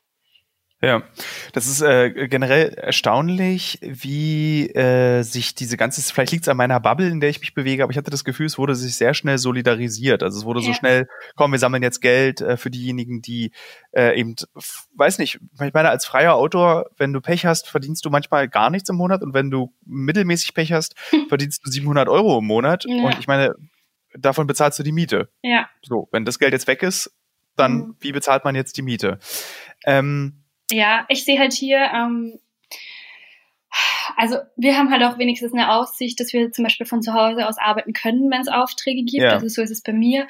Ähm, so meine Sorgen und so sind es gerade eher denen gegenüber, die zum Beispiel Gastro haben. Also ich kenne einige Leute, die Lokale in Wien haben und da bist du jetzt, um es irgendwie österreichisch zu sagen, halt echt im Arsch gerade. Also weil es ist ja. zu Und was ja auch gut ist, aber man muss halt auch an die Menschen denken, ähm, die dort arbeiten und ähm, auch an die Menschen, die gar keine Jobs haben, die vielleicht wohnungslos sind, geflüchtet sind. Also ich denke mir dann immer, es ist krass irgendwie klar unsere Probleme und ich bin auch im Arsch so jetzt als Selbstständiger, aber ich glaube, wir werden uns eher wieder errappeln und haben halt auch diese Solidaritätsbubble, ne, dass man sich gegenseitig hilft. Wir kennen halt vielleicht auch Leute, die uns helfen. Wir können uns connecten.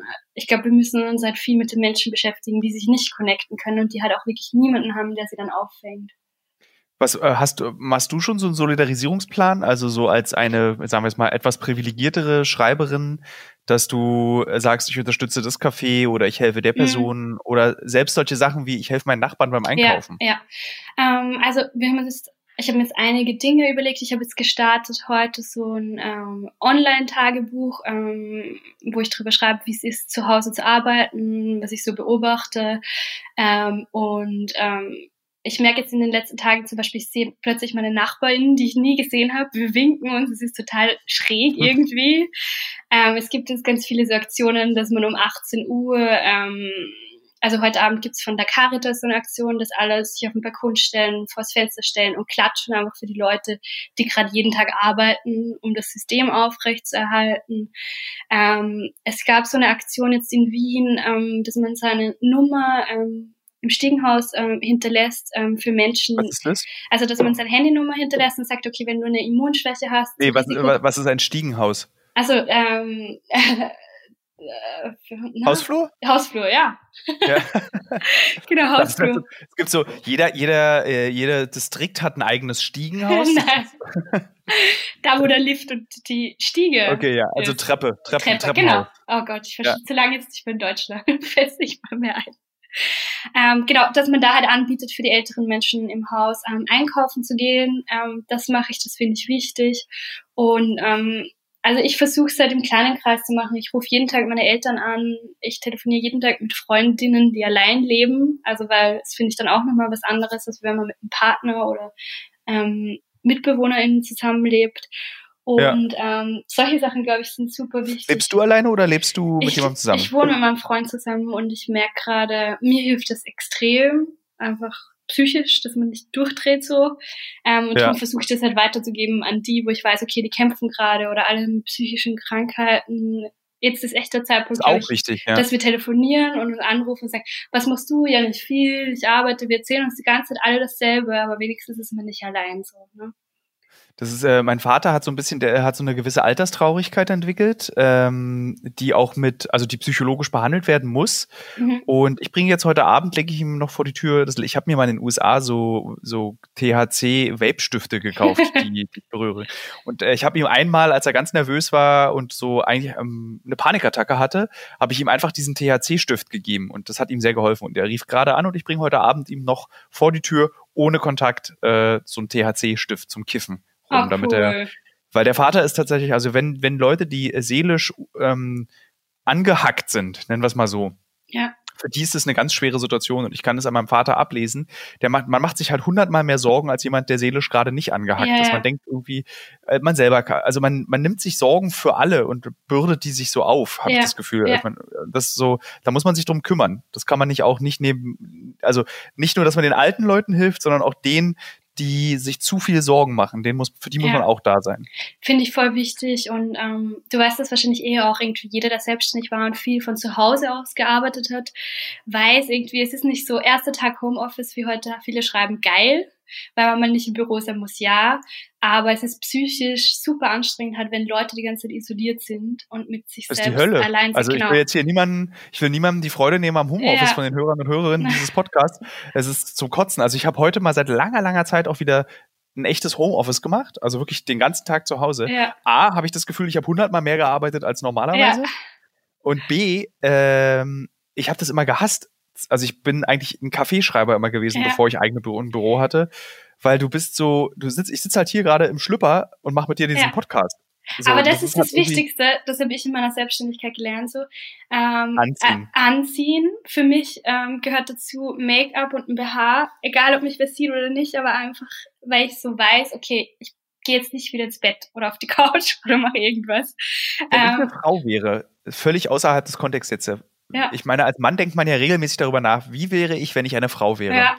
Ich glaube, ein BH wäre das Letzte, was ich anziehen würde. Für mich hilft das, das so, weil, na, weil das ist was, was ich sozusagen dann am Abend ausziehen kann, weißt du? Wenn die Arbeit vorbei ist, okay. so, ziehe ich mir Jogginghose an, ziehe ein BH aus, äh, schmier mich ab und dann ist es okay, geil, es ist auch vorbei und jetzt lese ich auch nicht nochmal meine E-Mails, so. Und das kann also ich jedem empfehlen. Macht irgendein Ritual. Es soll jetzt auch nicht bei jedem BH sein, bitte. Jeder, der keinen anziehen will, don't do it. Aber halt, dass man irgendwas macht und sei es, ähm, man simuliert den Arbeitsweg und hört den Podcast, den man sonst hört oder liest die Zeitung, die man sonst in der U-Bahn liest. Also weil man dreht, glaube ich, sonst wirklich ziemlich schnell durch. Ja, also so dieses Rituale machen kann ich auch noch aus der uh, Home Office, beziehungsweise wie es früher hieß, Arbeit, weil man ja. hatte einfach keinen Platz, ja. wo man hingehen konnte. Ähm, dass eben dieses Duschen, Frühstücken, Aufstehen. Ich bin dann meistens noch, habe ich, was jetzt leider nicht geht, eine Runde ums Haus habe ich gemacht, um ja. dann wieder in der Wohnung zu landen, wie so ein Arbeitsweg. Ja ja. zu arbeiten. Ja, in Österreich geht das ja. Also wir dürfen ja rausgehen. Das ist jetzt auch nicht das ah, ja. Problem. Du darfst rausgehen, aber nur allein oder mit der Person, mit der du zusammenlebst. Ja. Und du darfst auch, glaube ich, Rad fahren und laufen, aber eben nur allein und um das geht's. Und dann sollst du auch sofort wieder heim.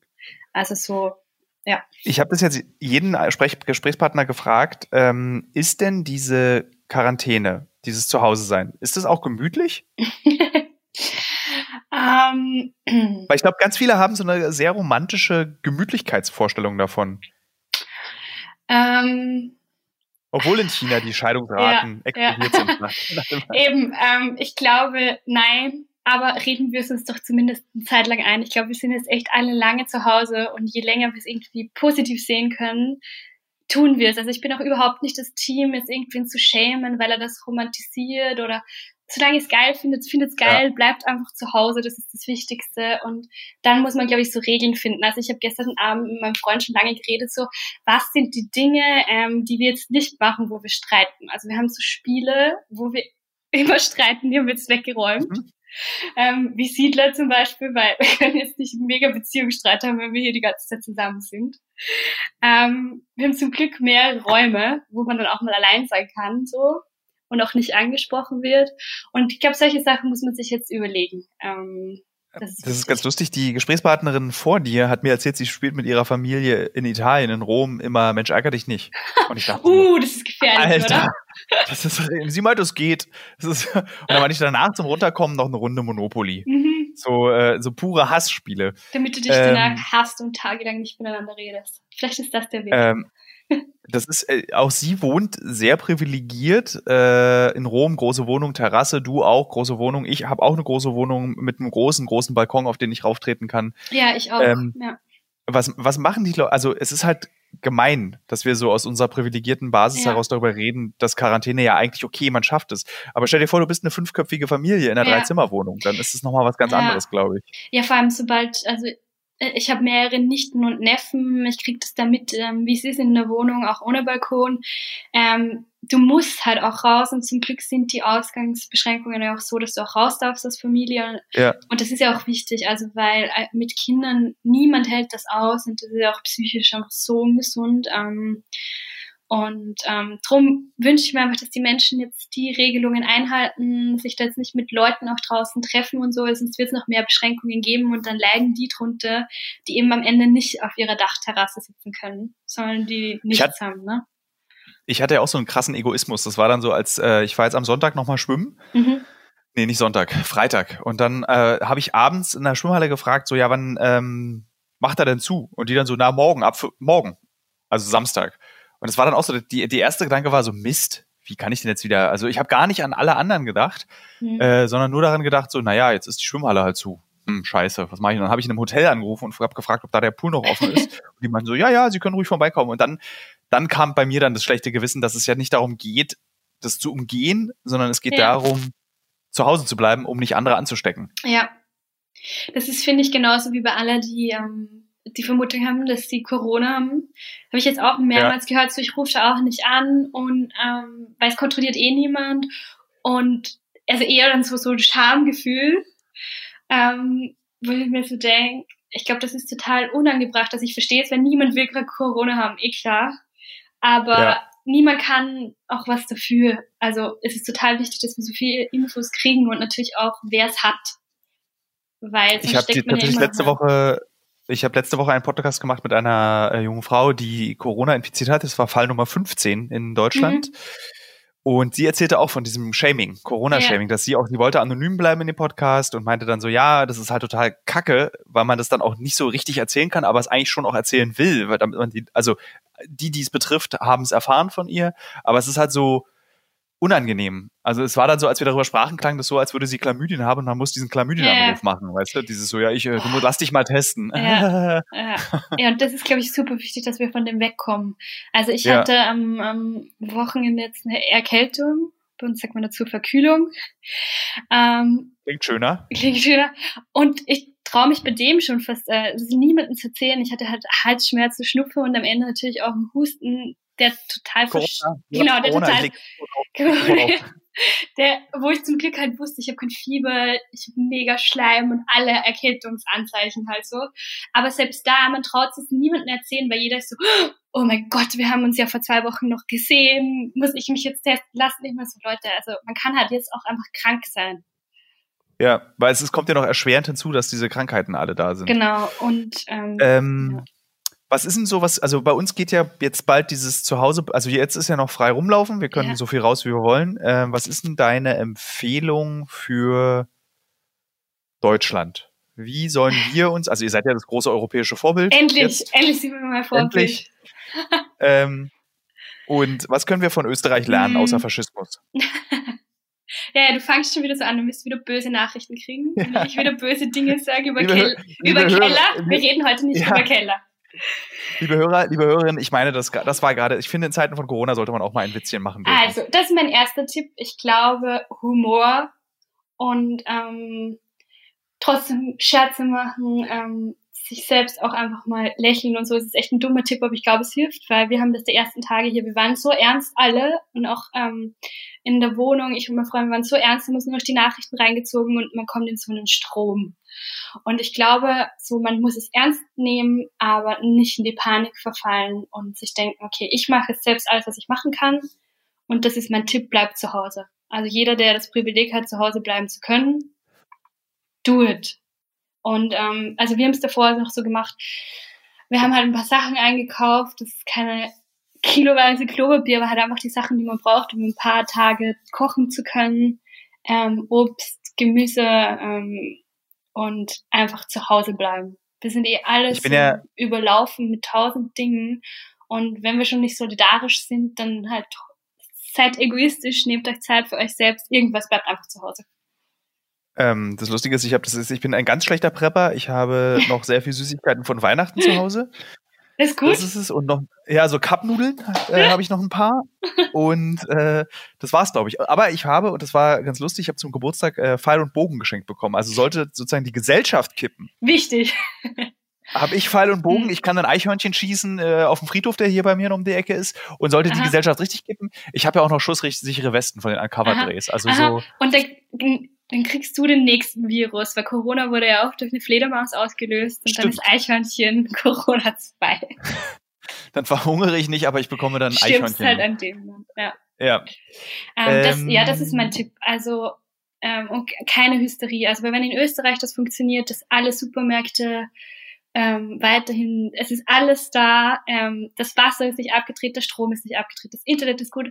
Also wenn es in Österreich funktioniert, glaubt mir, dann schafft es Deutschland auch. Also keine Angst ähm, und lieber ähm, einfach aufpassen und nicht jetzt noch irgendwen treffen, Party machen. Es ist echt jetzt gerade nicht der Zeitpunkt ja. dafür. Was ist dein ultimativer Brettspieltipp? Was ist dein ultimatives Buch? Dein ultimativer Film? Das möchte ich jetzt am Ende ah, noch wissen. Okay, ähm, hm mein Antitipp spielt nicht Siedler. Ich bin mir sicher, ich bin die einzige, äh, nicht die einzige, die da irgendwie so wütend wird. Ich glaube, das hat ja, glaube ich, auch das so neben diesem Spiel, Siedler, hat, glaube ich, es ist auch das, das ich glaube, das deutscheste Spiel, was es, glaube ich, gibt. Ich glaube, das heißt sogar auf dem Inter, ich spiele ja sehr gerne Brettspiele. Auf dem internationalen Brettspielmarkt heißen diese Art Spiele, glaube ich, auch German Games. Ja? ja, ja, weil die sind so deutsch so, weißt du, so vollkommen freudlos Ja, wer- ja. werden andere Menschen zerstört Ja. und ihre wirtschaftliche Grundlage. Und man verhält sich so asozial. Also das ist auch immer der Streitpunkt mit meinem Freund. Warum gibt man sich nicht was, was man nicht braucht? Weißt du, was ich meine? Ja, einfach Einfach Assi geben. sein. Und natürlich gibt man es nicht her, weil man ist zu zweit, also beim Kartenspiel und wir gewinnen. Aber ich denke mir immer, wie kann man zusammen sein und dann der Person das gerade nicht geben, was es braucht, so. Also schlechtes Spiel, auch mit Ressourcen und so. Ähm, dafür habe ich einen Tipp, äh, einen Literaturtipp. Ich lese gerade ein österreichisches Buch.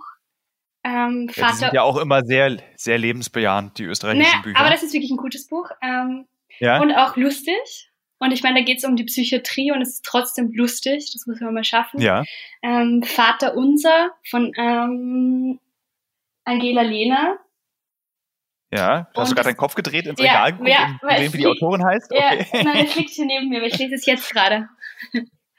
okay. Und das ist wirklich bisher, es ist grandios, finde ich. Und auch Und österreichische jetzt noch ein. Film? Ein Film. Mh, schwierig. Soll ich mir Okay, muss auch nicht sein. Ja, doch. Ähm, Okay, Er ist auch ein bisschen depressiv, glaube ich. Scheiße. dann lieber nicht. Äh, nein. Ah, doch, ich habe einen guten Film. The Atlantic. Das ist gut, finde ich. The Atlantic, wie Ja. Tod und Atlantik. Mhm. Okay, Ne, gut. Ich mache der, dann am Ende dieses der Podcasts, wenn ich alle. Der Atlantik. Ach so. Äh, wenn dieser Podcast, wenn ich, also ich rede heute Abend noch mit einer Frau aus Israel, die Ja. hat davon noch ein bisschen erzählt und danach am Ende, liebe Hörer, liebe Hörerinnen, gebe ich dann auch nochmal Film, Comic, Buch, äh, Brettspieltipps für alle, die, Ja. für die nächsten Wochen. Ja, und sonst, ähm, glaube ich, ist der Zeitpunkt irgendwie, um auch so, um so Guilty Pleasure zu machen. Ich habe mir gestern so zehn ähm, äh, Audiobooks gekauft, so ganz schlimme Erotik-Liebesromane, Aha. wo ich dir nicht sage, wie sie heißen, weil sie so Doch, eine, peinlich ich, sind. doch, doch, bitte. Ich, ich stehe hier gerade vor meinem Bücherregal und hier steht ein Buch an, das ich mich nicht erinnern kann. Das heißt Quickie, heißer Spontansex. Ich weiß nicht, wann ich das je gekauft habe. Tja, Das ist auch ein ganz. dann kannst du es jetzt lesen. Ich besitze auf jeden Fall auch eine erotische Schallplatte, das finde ich ganz hart. Ja. Das Lustgard. So. Geil. Ja, Von 1972 oder so. Ganz furchtbar. Ja, also man kann schreckliche Erotikbücher, Hörbücher, Schallplatten sich anhören. Das klingt doch eigentlich, also, wisst ihr, da sind wir wieder an dem Punkt angekommen, wo es danach klingt, als wenn dieser Quarantäne ganz okay sein kann. ja. Ich bin Weil wann hört man schon mal-. Also, Gut, das finde ich, das ist ein gutes Schlusswort für uns beide. Vielleicht machen wir nächste Woche nochmal einen Podcast und unterhalten uns darüber, wie es ist nach einer Woche. nicht, das ist so scheiße dann wahrscheinlich. Ja. Wir haben doch wieder von Katan gespielt. Wir hassen es. Ich bin jetzt getrennt in meiner Wohnung. Ja. Diese Frage haben uns wir gestern gestellt, so, was passiert, Ja. wenn du dich jetzt ähm, trennst als Paar? Und ich meine, niemand kann jetzt hier in Wien umziehen. Darfst du dann ey, raus, dann muss es doch eine Sonderregelung geben, also bevor du dich umbringst. es gibt Ehen, die eigentlich vor 20 Jahren schon beendet werden hätten sollen. Und man bleibt trotzdem 20 Jahre zusammen, dann kann man auch einmal die Corona-Pandemie noch aushalten. Aschewurscht. Ja. So, vielen Dank. Das war ein sehr heiteres Gespräch, das ist ja auch ganz gut. Ich drücke jetzt auf Stopp. Du Okay. darfst nicht, Nicht. das Browserfenster Ich erschließen. mach gar nichts. Okay. Gut, vielen Dank. Ciao, baba. So, äh, ein weiterer Gast in meinem Corona um die Welt Spezial Thilo Mischke uncovered. Hauptsache mein Name und mein Nachname kommt im Namen des Podcasts drin vor. Podcast ist Theresa. Sie ist äh, in Israel, wenn ich das richtig äh, eingeschätzt habe. Theresa, bist du gerade in Israel? Ich bin gerade in Israel, das ist richtig. Und auch wir beide reden darüber, wie die Situation für dich in ähm, Israel ist, was Corona betrifft. Und Ist- du warst, glaube ich, auch äh, äh, im, im Gaza-Gebiet. Richtig. Ich habe quasi alles. Du, ich, du kannst gleich beide, beide Seiten erzählen, wie, das, äh, wie, wie es aussieht. Du, ich kann dir gleich äh, drei Seiten erzählen, weil ich war in Gaza, in Israel und im Westjordanland. Das- Dann, ich würde sagen, das nehme ich mit. Ich erzähle jetzt aber ganz kurz nochmal, woher wir uns kennen. Äh, wir beide kennen uns ähm, vom Namen her von ganz früher vom Schreiben. Dann haben wir beide zusammengearbeitet äh, für unseren ersten Irak-Besuch bei den Peschmerga-Kämpfern. Und dann waren wir Kaffee trinken in Berlin. Richtig. Und wir versuchen seit, glaube ich, ich weiß nicht, seit, seit des Peschmergas-Films versuchen wir mal abends in Berlin was trinken zu gehen, weil du nämlich sehr gerne Alkohol trinkst und ich überhaupt nicht gerne. Aber man könnte ja dann da mal eine Ausnahme machen. Aber wir schaffen es nie. Wir machen das so wie alle anderen Journalistenkollegen untereinander auch. Leere Versprechen zu alkoholischen Getränkeabenden. Ja, das ist natürlich sehr schade, aber ich kann dir versichern, ich desinfiziere gerade meinen Mund mit äh, Whisky. das ist sehr gut. Ähm, äh, ich glaube ja, das hilft ja tatsächlich. Ich würde es jetzt eher für die Hände benutzen als für den Mund, weil wenn es im Mund ist, ist es schon eh sowieso zu spät. Ähm, aber lass uns doch einfach mal anfangen. Du bist nach Israel noch reingekommen. Ein Freund von mir ist DJ und der ist nicht mehr nach Israel reingekommen. Wann bist du in Israel angekommen, so dass du jetzt da sein kannst? Ich bin am 22. Februar gelandet und das war tatsächlich ungefähr ja eine gute Woche, bevor es dann erstmal den Einreisestopp für Flüge aus äh, diversen Ländern aus Europa gab, unter anderem Deutschland. Inzwischen ähm, darf fast die ganze Welt nicht mehr einreisen ähm, und äh, deshalb bin ich jetzt immer noch hier. Äh, obwohl ich schon ja. längst wieder hätte in Deutschland sein sollen, auch deshalb, weil ich eben jetzt viele Jobs von Kollegen übernehme, die nicht mehr nach Israel einreisen dürfen. Das ist also für dich aus freiberuflicher Perspektive ja auch eher so eine Jackpot-Situation. Das kann man so sagen. Das ähm, wollte ich eben nicht zu laut sagen, aber tatsächlich Ach, das kann man ja ruhig, ja. Bin, bin ich wahrscheinlich Krisengewinner dieser Corona-Krise. Was für Geschichten musst du machen und für wen?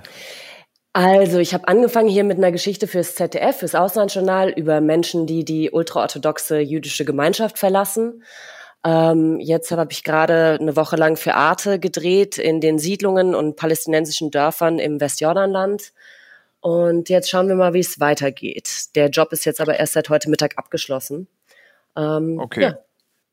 Hast du dann so eine Infrastruktur da oder schickst du das Material dann einfach nach Deutschland?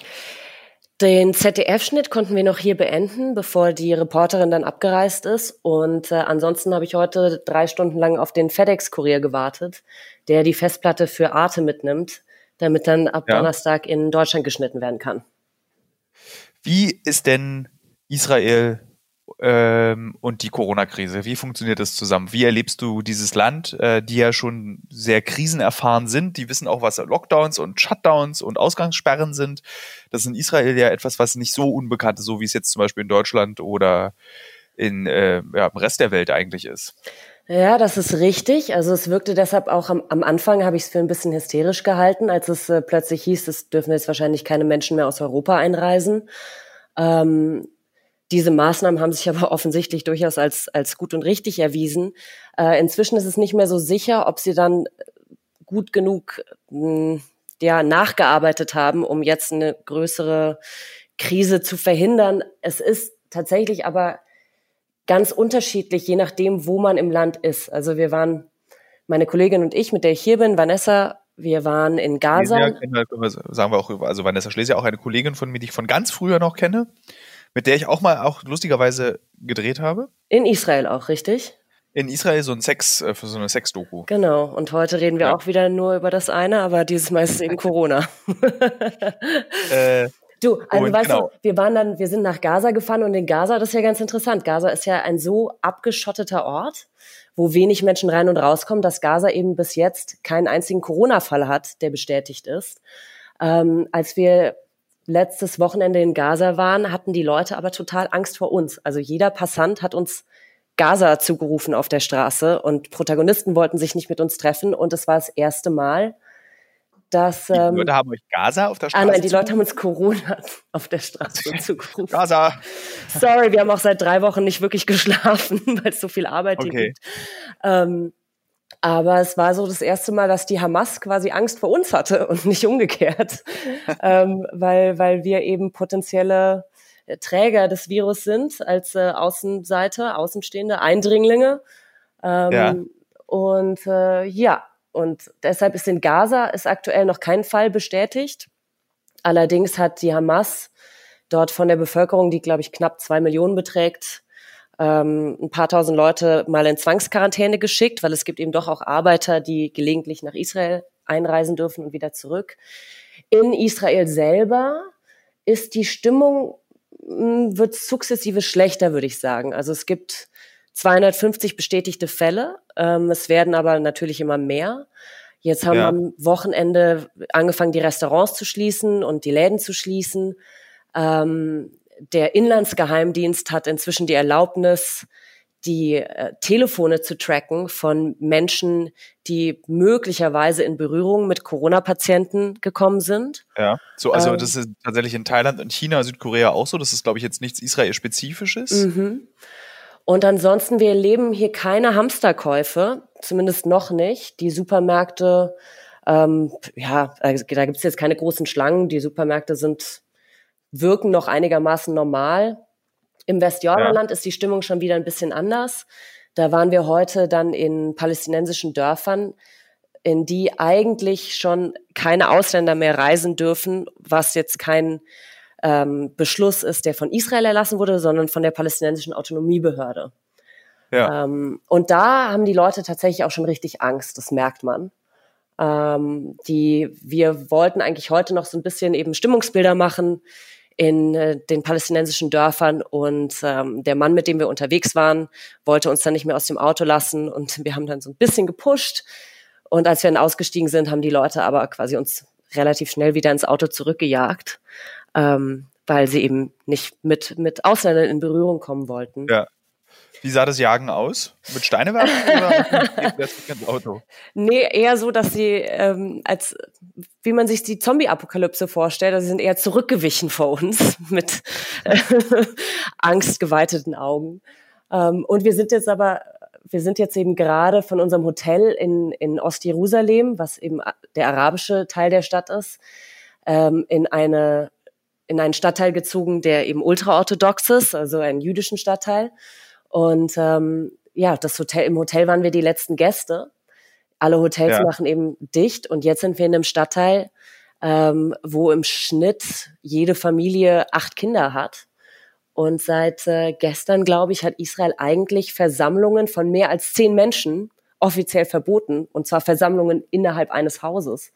Und da frage ich mich gerade, wie das jetzt eigentlich diese ultraorthodoxen Familien machen, die im Schnitt in winzigen Wohnungen 16, 16 Leute haben schicken die die eigentlich, gibt es ultraorthodoxe Kindergärten oder ist es Aufgabe der Frau in diesen Familien, sich um diese ganzen Kinder jeden Tag zu kümmern? Also ist es für diese Menschen jetzt gar nicht so schwer, weil ich meine, hier in Deutschland ist es ja so, dass jeder, der äh, diese 1,5 äh, statistischen Kinder hat, großes Aufächzen, äh, wie soll man das dann schaffen, arbeiten und Kind gleichzeitig?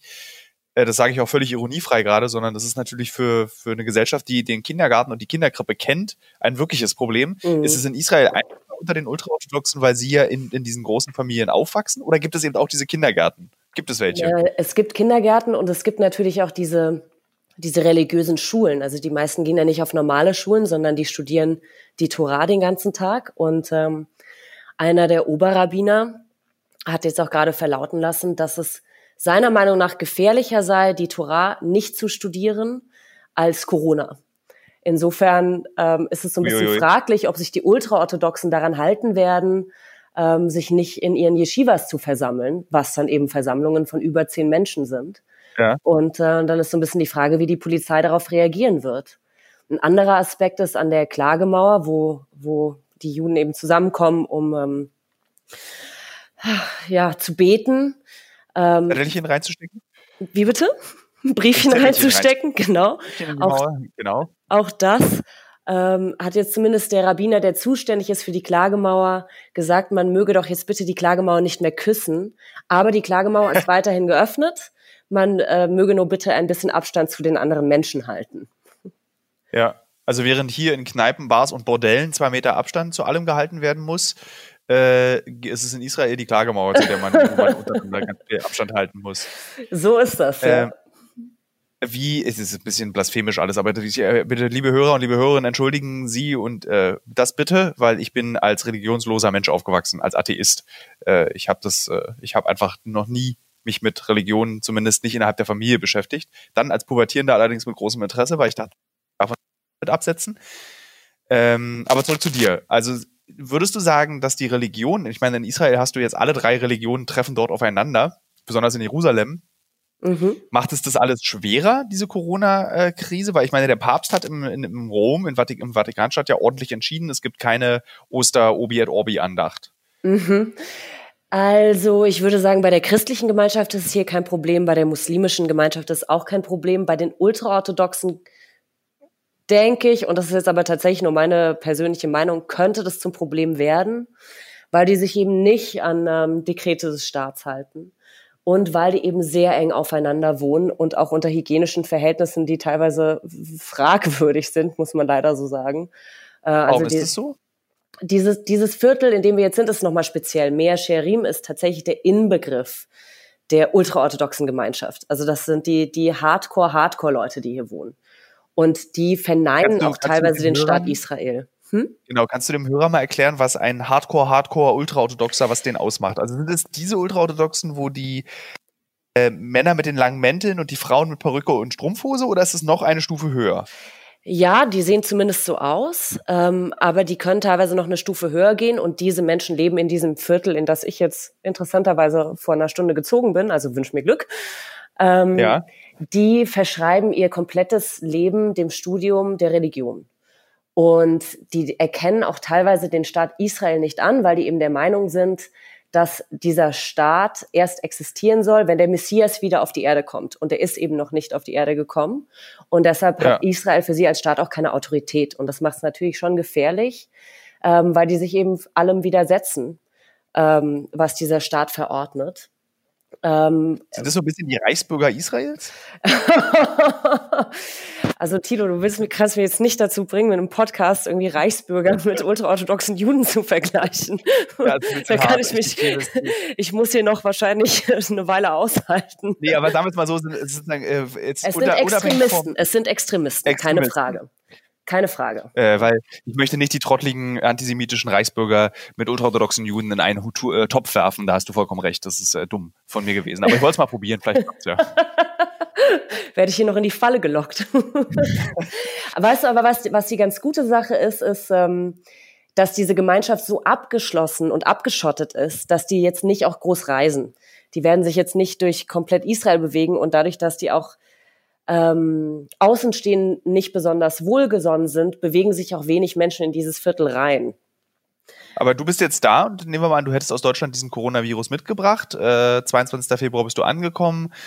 Äh, dann hast du dich irgendwie am Flughafen angesteckt. 14 Tage später kann die Inkubationszeit ja noch nicht abgeschlossen sein. Du wirst morgen krank. Dann steckst du dieses Viertel an. Äh, Thilo, das ähm, ist, äh, hoffe ich, wird nicht der Fall sein, weil nur mal so als Frage. Ich weiß, ich weiß, ich bin, ach, du, was soll ich jetzt dazu sagen? Ey, da würde ich normalerweise sagen unter drei, weil das wäre ja quasi eine neue Art der Judenvernichtung, die ich dann hier begehen würde. Und ähm, jetzt wird's hart. Jetzt wird's hart. Also können wir das bitte ja. rausschneiden. Ähm, ich bin mir, ja, ich wir schneiden ja nichts im Podcast. Ach so, ihr schneidet nicht. Ja, das ist eine schöne Sache. Nee. Ich fühle mich ja. komplett gesund.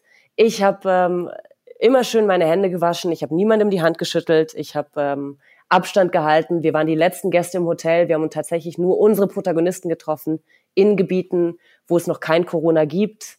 Ähm, und ich halte auch hier Abstand zu den Menschen. Also ich denke, es sollte, sollte okay sein. Und man darf auch nicht vergessen, du trinkst unglaublich viel Alkohol. Richtig, mein Mund ist immer desinfiziert und meine Hände desinfiziere ich nicht mit dem teuren Whisky, aber äh, immerhin doch mit äh, Hand Sanitizer, den wir hier im Supermarkt gekauft haben. Ähm, Israel hat ja doch hat doch, ich kann mich erinnern, dass so die ersten Aufnahmen von so, da hatte man noch drüber gelacht, als man es gesehen hat, so Leute, die abgesprüht werden, ähm, dann das Gesundheitsamt, äh, Mitarbeiter des Gesundheitsamtes von Israel sind so zu Wohnungen gegangen und haben kontrolliert, ob die Menschen, die äh, Corona haben, auch wirklich in Quarantäne sind. Also Israel hat eigentlich relativ früh reagiert. Und würdest du sagen, dass die geringen Ansteckzahlen in Israel das Ergebnis davon sind? Ich denke schon, weil ähm, äh, es ist ein kleines Land, ähm, es ist auch in, an Orten wie Jerusalem sehr dicht bevölkert und man hat natürlich unglaublich viele Touristen, die aus aller Welt kommen. Also im Nachhinein muss ich zugeben, das war eine extrem kluge Entscheidung, diesen Tourismus so schnell wie möglich zu unterbinden. Ja. Und ja. Ähm, Jetzt habe ich gerade einen Anruf bekommen, deswegen hat mein Telefon kurz gebrummt. Äh, was irgendwas wollte ich dich gerade fragen und zwar äh, abgelenkt durch diesen Anruf. Genau. Äh, bereitest du dich jetzt eigentlich auf so, ein, so, eine Art Lockdown vor? Weil ich meine, es wird Israel wahrscheinlich auch. Die, du hast gesagt, die Restaurants sind schon geschlossen, ähm, die Hotels, das sind keine Gäste mehr. Ich meine, wie kommst du jetzt wieder zurück nach Deutschland? Das weiß ich noch nicht so genau. Moment, also das letzte Mal, als ich geschaut habe, gab es noch Linienflüge. Ähm, Vanessa und ich tragen uns jetzt aber auch auf eine Liste des Auswärtigen Amts ein und wir sind hier auch als Presse akkreditiert und äh, es gibt dann ja doch immer wieder Flüge, die eigens eingerichtet werden für Staatsbürger, um sie zurückzuholen. Da mache ich mir jetzt nicht so Sorgen, auch falls es einen Lockdown gibt. Äh, was mir eher Sorgen bereitet, ist, dass wir jetzt eben die letzte Woche jeweils von morgens um sechs bis Mitternacht durchgearbeitet haben und noch keine Chance hatten einzukaufen. Also das Frühstück morgen früh wird eher schwierig und das Abendessen heute. Aber äh, die Supermärkte haben ja, wie gesagt, noch offen. Also wir, wir werden jetzt mal nicht hamstern, aber wir werden mal ordentlich einkaufen, dass wir zumindest für die nächste Woche versorgt sind. Und ansonsten, ja, wie gesagt, das Auswärtige Amt wird uns hoffentlich rausholen, bitte. Äh, wenn es so wie im Rest der Welt ist, bleiben die Supermärkte, glaube ich, auch geöffnet. Dann werden Richtig. nur so Spaßveranstaltungsorte geschlossen. Richtig, also wie, wie, gesagt, ne, wie überall. Hotels machen jetzt zu, Restaurants machen zu, Kneipen machen zu. Äh, die Shoppingcenter haben ja auch schon geschlossen, aber Apotheken sind weiterhin offen. Es sind auch teilweise Coffeeshops noch offen, ähm, Supermärkte sowieso und die werden auch jeden Tag aufs Neue befüllt. Also es ist es ist noch nicht der, der Krisenmodus hier, den man in Deutschland hat, von dem, was ich gehört habe von meiner Familie es ist auf jeden Fall ein ordentlicher Krisenmodus, den du hier gerade verpasst. Ähm, ähm, wir überlegen gerade als äh, Team Uncovered auch ein, uns mit dem Thema Corona mal noch ein bisschen ausführlicher zu beschäftigen als nur in diesem Podcast. Ähm, aber es ist krass. Also mein Bruder schreibt mir jetzt besorgte SMS gerade eben. Äh, mein Vater hat mir vor, heute früh besorgt geschrieben. Also die, man macht sich richtig Sorgen. Und ich glaube tatsächlich, dass, ich hatte das in einem anderen Gespräch auch schon gesagt, ähm, hier Deutschland jetzt zum allerersten Mal erfährt, was es bedeutet, wenn eine ganze Gesellschaft in einer Krisensituation sich befindet. Absolut. Also nicht zum ersten Mal in der Geschichte dieses Landes, aber in der Geschichte nach dem Zweiten Weltkrieg auf jeden Fall. Und vielleicht nach Tschernobyl. Da war es ja, glaube ich, vergleichbar. Du, absolut. Und ich meine, also ich habe sowas in meinem Leben noch nicht erlebt. Und ähm, interessanterweise sind ausgerechnet die Menschen in meiner Familie, die sich am meisten Sorgen machen sollten, überhaupt nicht besorgt. Und das sind meine Großeltern, die gestern noch vorhatten, meine Mutter in Berlin zu besuchen. Ähm, die wohnen in Süddeutschland. Und als ich meinte, hey, Oma, Opa, geht's euch gut? Ich ein Meme zurückbekam, ähm, auf dem stand irgendwie ein Mensch niest und 500 machen sich in die Hose und deshalb gibt's eine Klopapierkrise in Deutschland. Ich so, ey, Omi, bitte, du bist 81 Jahre alt, nimm's doch mal ein bisschen ernster. Wenn es jemand ernst nehmen sollte, dann bist du das. ich vermute, das ist dieser Galgenhumor, der ab einem bestimmten Lebensalter einsetzt, aber um diese Leute müssen wir uns jetzt kümmern. Ich habe auch was ganz Interessantes in der Taz gelesen, nämlich dass das, was wir jetzt von unseren alten Leuten ver verlangen, nämlich Zusammenhalt, im mhm. Zuge der Klimakrise müssen wir jetzt für unsere, also genau umgekehrt, wir müssen jetzt als Junge uns zusammenreißen und alle auf unsere Bedürfnisse verzichten. Absolut. Die, ganz interessante Frage. Ähm, wir arbeiten ja gerade an einem Projekt, über das ich nicht reden darf, äh, weil ich darüber noch nicht reden darf. Das kann ich dir danach erzählen. Mhm. Das involviert auch viele Reisen. Ähm, wie würdest du aus beruflicher Perspektive entscheiden? Also wir überlegen jetzt so, bleiben wir in Deutschland, verschieben wir alles, einfach aus moralischen Gründen, oder fangen wir an zu recherchieren und reisen los. Also wie, wie, also journalistischer Ethos versus Moral und Verantwortung gegenüber der Gesellschaft. Wie würdest du entscheiden? Du, ich meine, es kommt ja so ein bisschen darauf an, welches Land euch auch überhaupt noch reinlässt. das stimmt ähm, allerdings. Äh, ich finde, es ist tatsächlich eine super schwierige Entscheidung. Für mich als Freiberuflerin ist es natürlich auch extrem schwierig, weil mein, äh, ich bin Auslandsjournalistin, mein, mein Lebensunterhalt hängt davon ab, ob ich reisen kann oder nicht. Ähm, ich denke, man kann schon noch reisen, wenn man eben gewisse Vorsichtsmaßnahmen trifft. Also man muss dann eben ja. in, an den, an den Orten, wo es eben besonders kritisch wird, wie eben Flughäfen, muss man dann eben einfach diese verdammten Handschuhe tragen und Mundschutz und ähm, sich alle fünf Minuten die Hände waschen und äh, sich am besten mit äh, Hand Sanitizer von Kopf bis Fuß einsprühen. Ja. Ähm, aber ich glaube, dass es auch wichtig ist, dass man trotzdem auch immer noch erzählt, was sonst so los ist in der Welt, weil wir können uns jetzt nicht die nächsten fünf Monate nur mit Corona beschäftigen. Wir müssen, es passieren noch andere Dinge auf der Welt, die auch durchaus erzählenswert sind und die auch erzählt werden müssen. Ja, das sind so ähm, ganz viele Dinge, die wir gerade verpassen. Also zum Beispiel in Lesbos ist gerade ein großes Feuer ausgebrochen. Ja. Spricht keiner drüber. Die Richtig. Wahl in den USA, Bernie Sanders äh, versus Biden, spricht keiner drüber. Äh, Absolut. Also was fällt mir noch mehr ein? Was, oder was, was, was verpassen wir noch gerade? Du, wahrscheinlich ganz viel, von dem wir noch nicht mal wissen, dass wir es verpassen. ähm, aber man kann natürlich auch gucken, ich meine, es gibt ja auch äh, freie Korrespondentennetzwerke weltweit, wer, wer schon vor Ort ist und wer sich auskennt und wen man dann auch mal was machen kann. Also wenn du jemanden brauchst, der was in Israel für euch dreht, äh, Vanessa und ich sind vor Ort. ähm, Gibt es irgendwas, was du in Israel gelernt hast, beziehungsweise im Westjordanland oder Gaza, ähm, was du sagen könntest, okay, das könnte hilfreich sein für die Hörer und Hörerinnen dieses Podcasts, die sich ja in den nächsten Tagen auf einen Lockdown vorbereiten müssen? Ach, das ist eine gute Frage, das ist eine schwierige Frage. Ähm, naja, es, ich will jetzt irgendwie nicht zu klischeehaft, ähm, sentimental, cheesy klingen, aber ähm, was ich zumindest gelernt habe, ist, dass es halt doch einen riesigen Unterschied macht, ob man in einem privilegierten Land lebt, wo man ein funktionierendes Gesundheitssystem hat und sich auch darauf verlassen kann. Äh, und das sehe ich schon in Israel. Die Leute in Gaza haben natürlich deutlich mehr Angst vor Corona als die Menschen in Israel, weil es in ja. Gaza einfach zu einer gesundheitlichen Katastrophe führen würde, wenn Corona dort wirklich als Epidemie ja. ausbricht. Und in Israel nicht, weil Israel eben funktionierende Krankenhäuser hat. Und ähm, deshalb, ja. Vermutlich wird auch der erste Impfstoff aus Israel kommen. Also ja, das kann eben sehr gut sein. Ja.